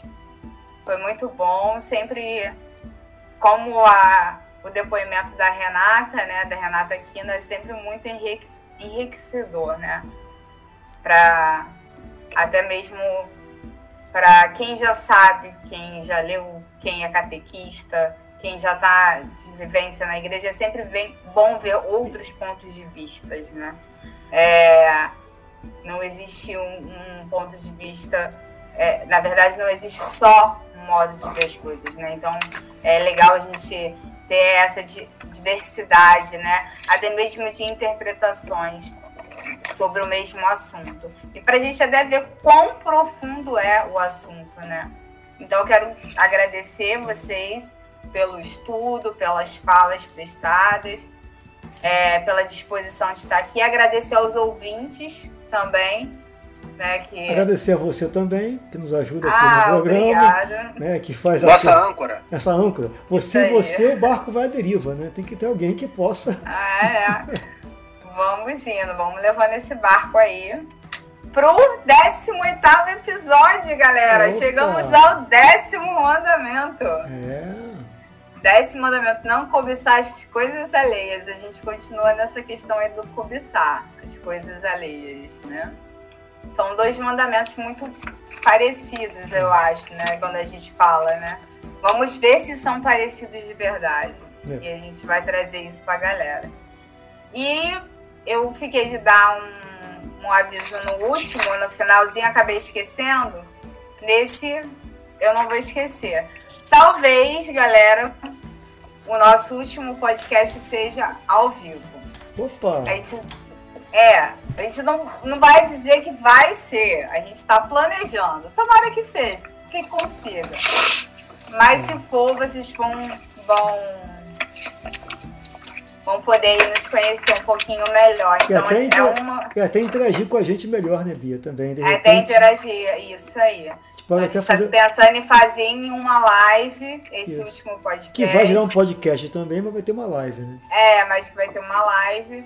Então que dê certo. Se for da vontade de Deus, vai acontecer. Se não for, fica para um próximo. Não fica no fechamento do decálogo, mas fica para um próximo. Tá ok? E reforçar o e-mail que eu errei lá no início. Desculpem, mas Ricardo foi lá e consertou. Mas você queira manter um contato com a gente, né? Alguma dúvida, ou ah, eu não concordo com isso, ou eu concordo, é tlc.decolores.gmail.com. Tá certo, meus amigos? Ok. Perfeito. Posso, posso encerrar? Uma boa noite para vocês. Fiquem boa na noite. paz. Tá bom. E boa até noite, o nosso. Bom dia, boa tarde, boa noite. Isso aí. Até a próxima, gente. Até o próximo. Décimo mandamento. Fechando, hein? Tá chegando. tchau, tchau, pessoal. Tchau, tchau. Tchau, tchau. Tchau, tchau. Tchau, tchau. Tchau, tchau. Tchau, tchau. Tchau, tchau.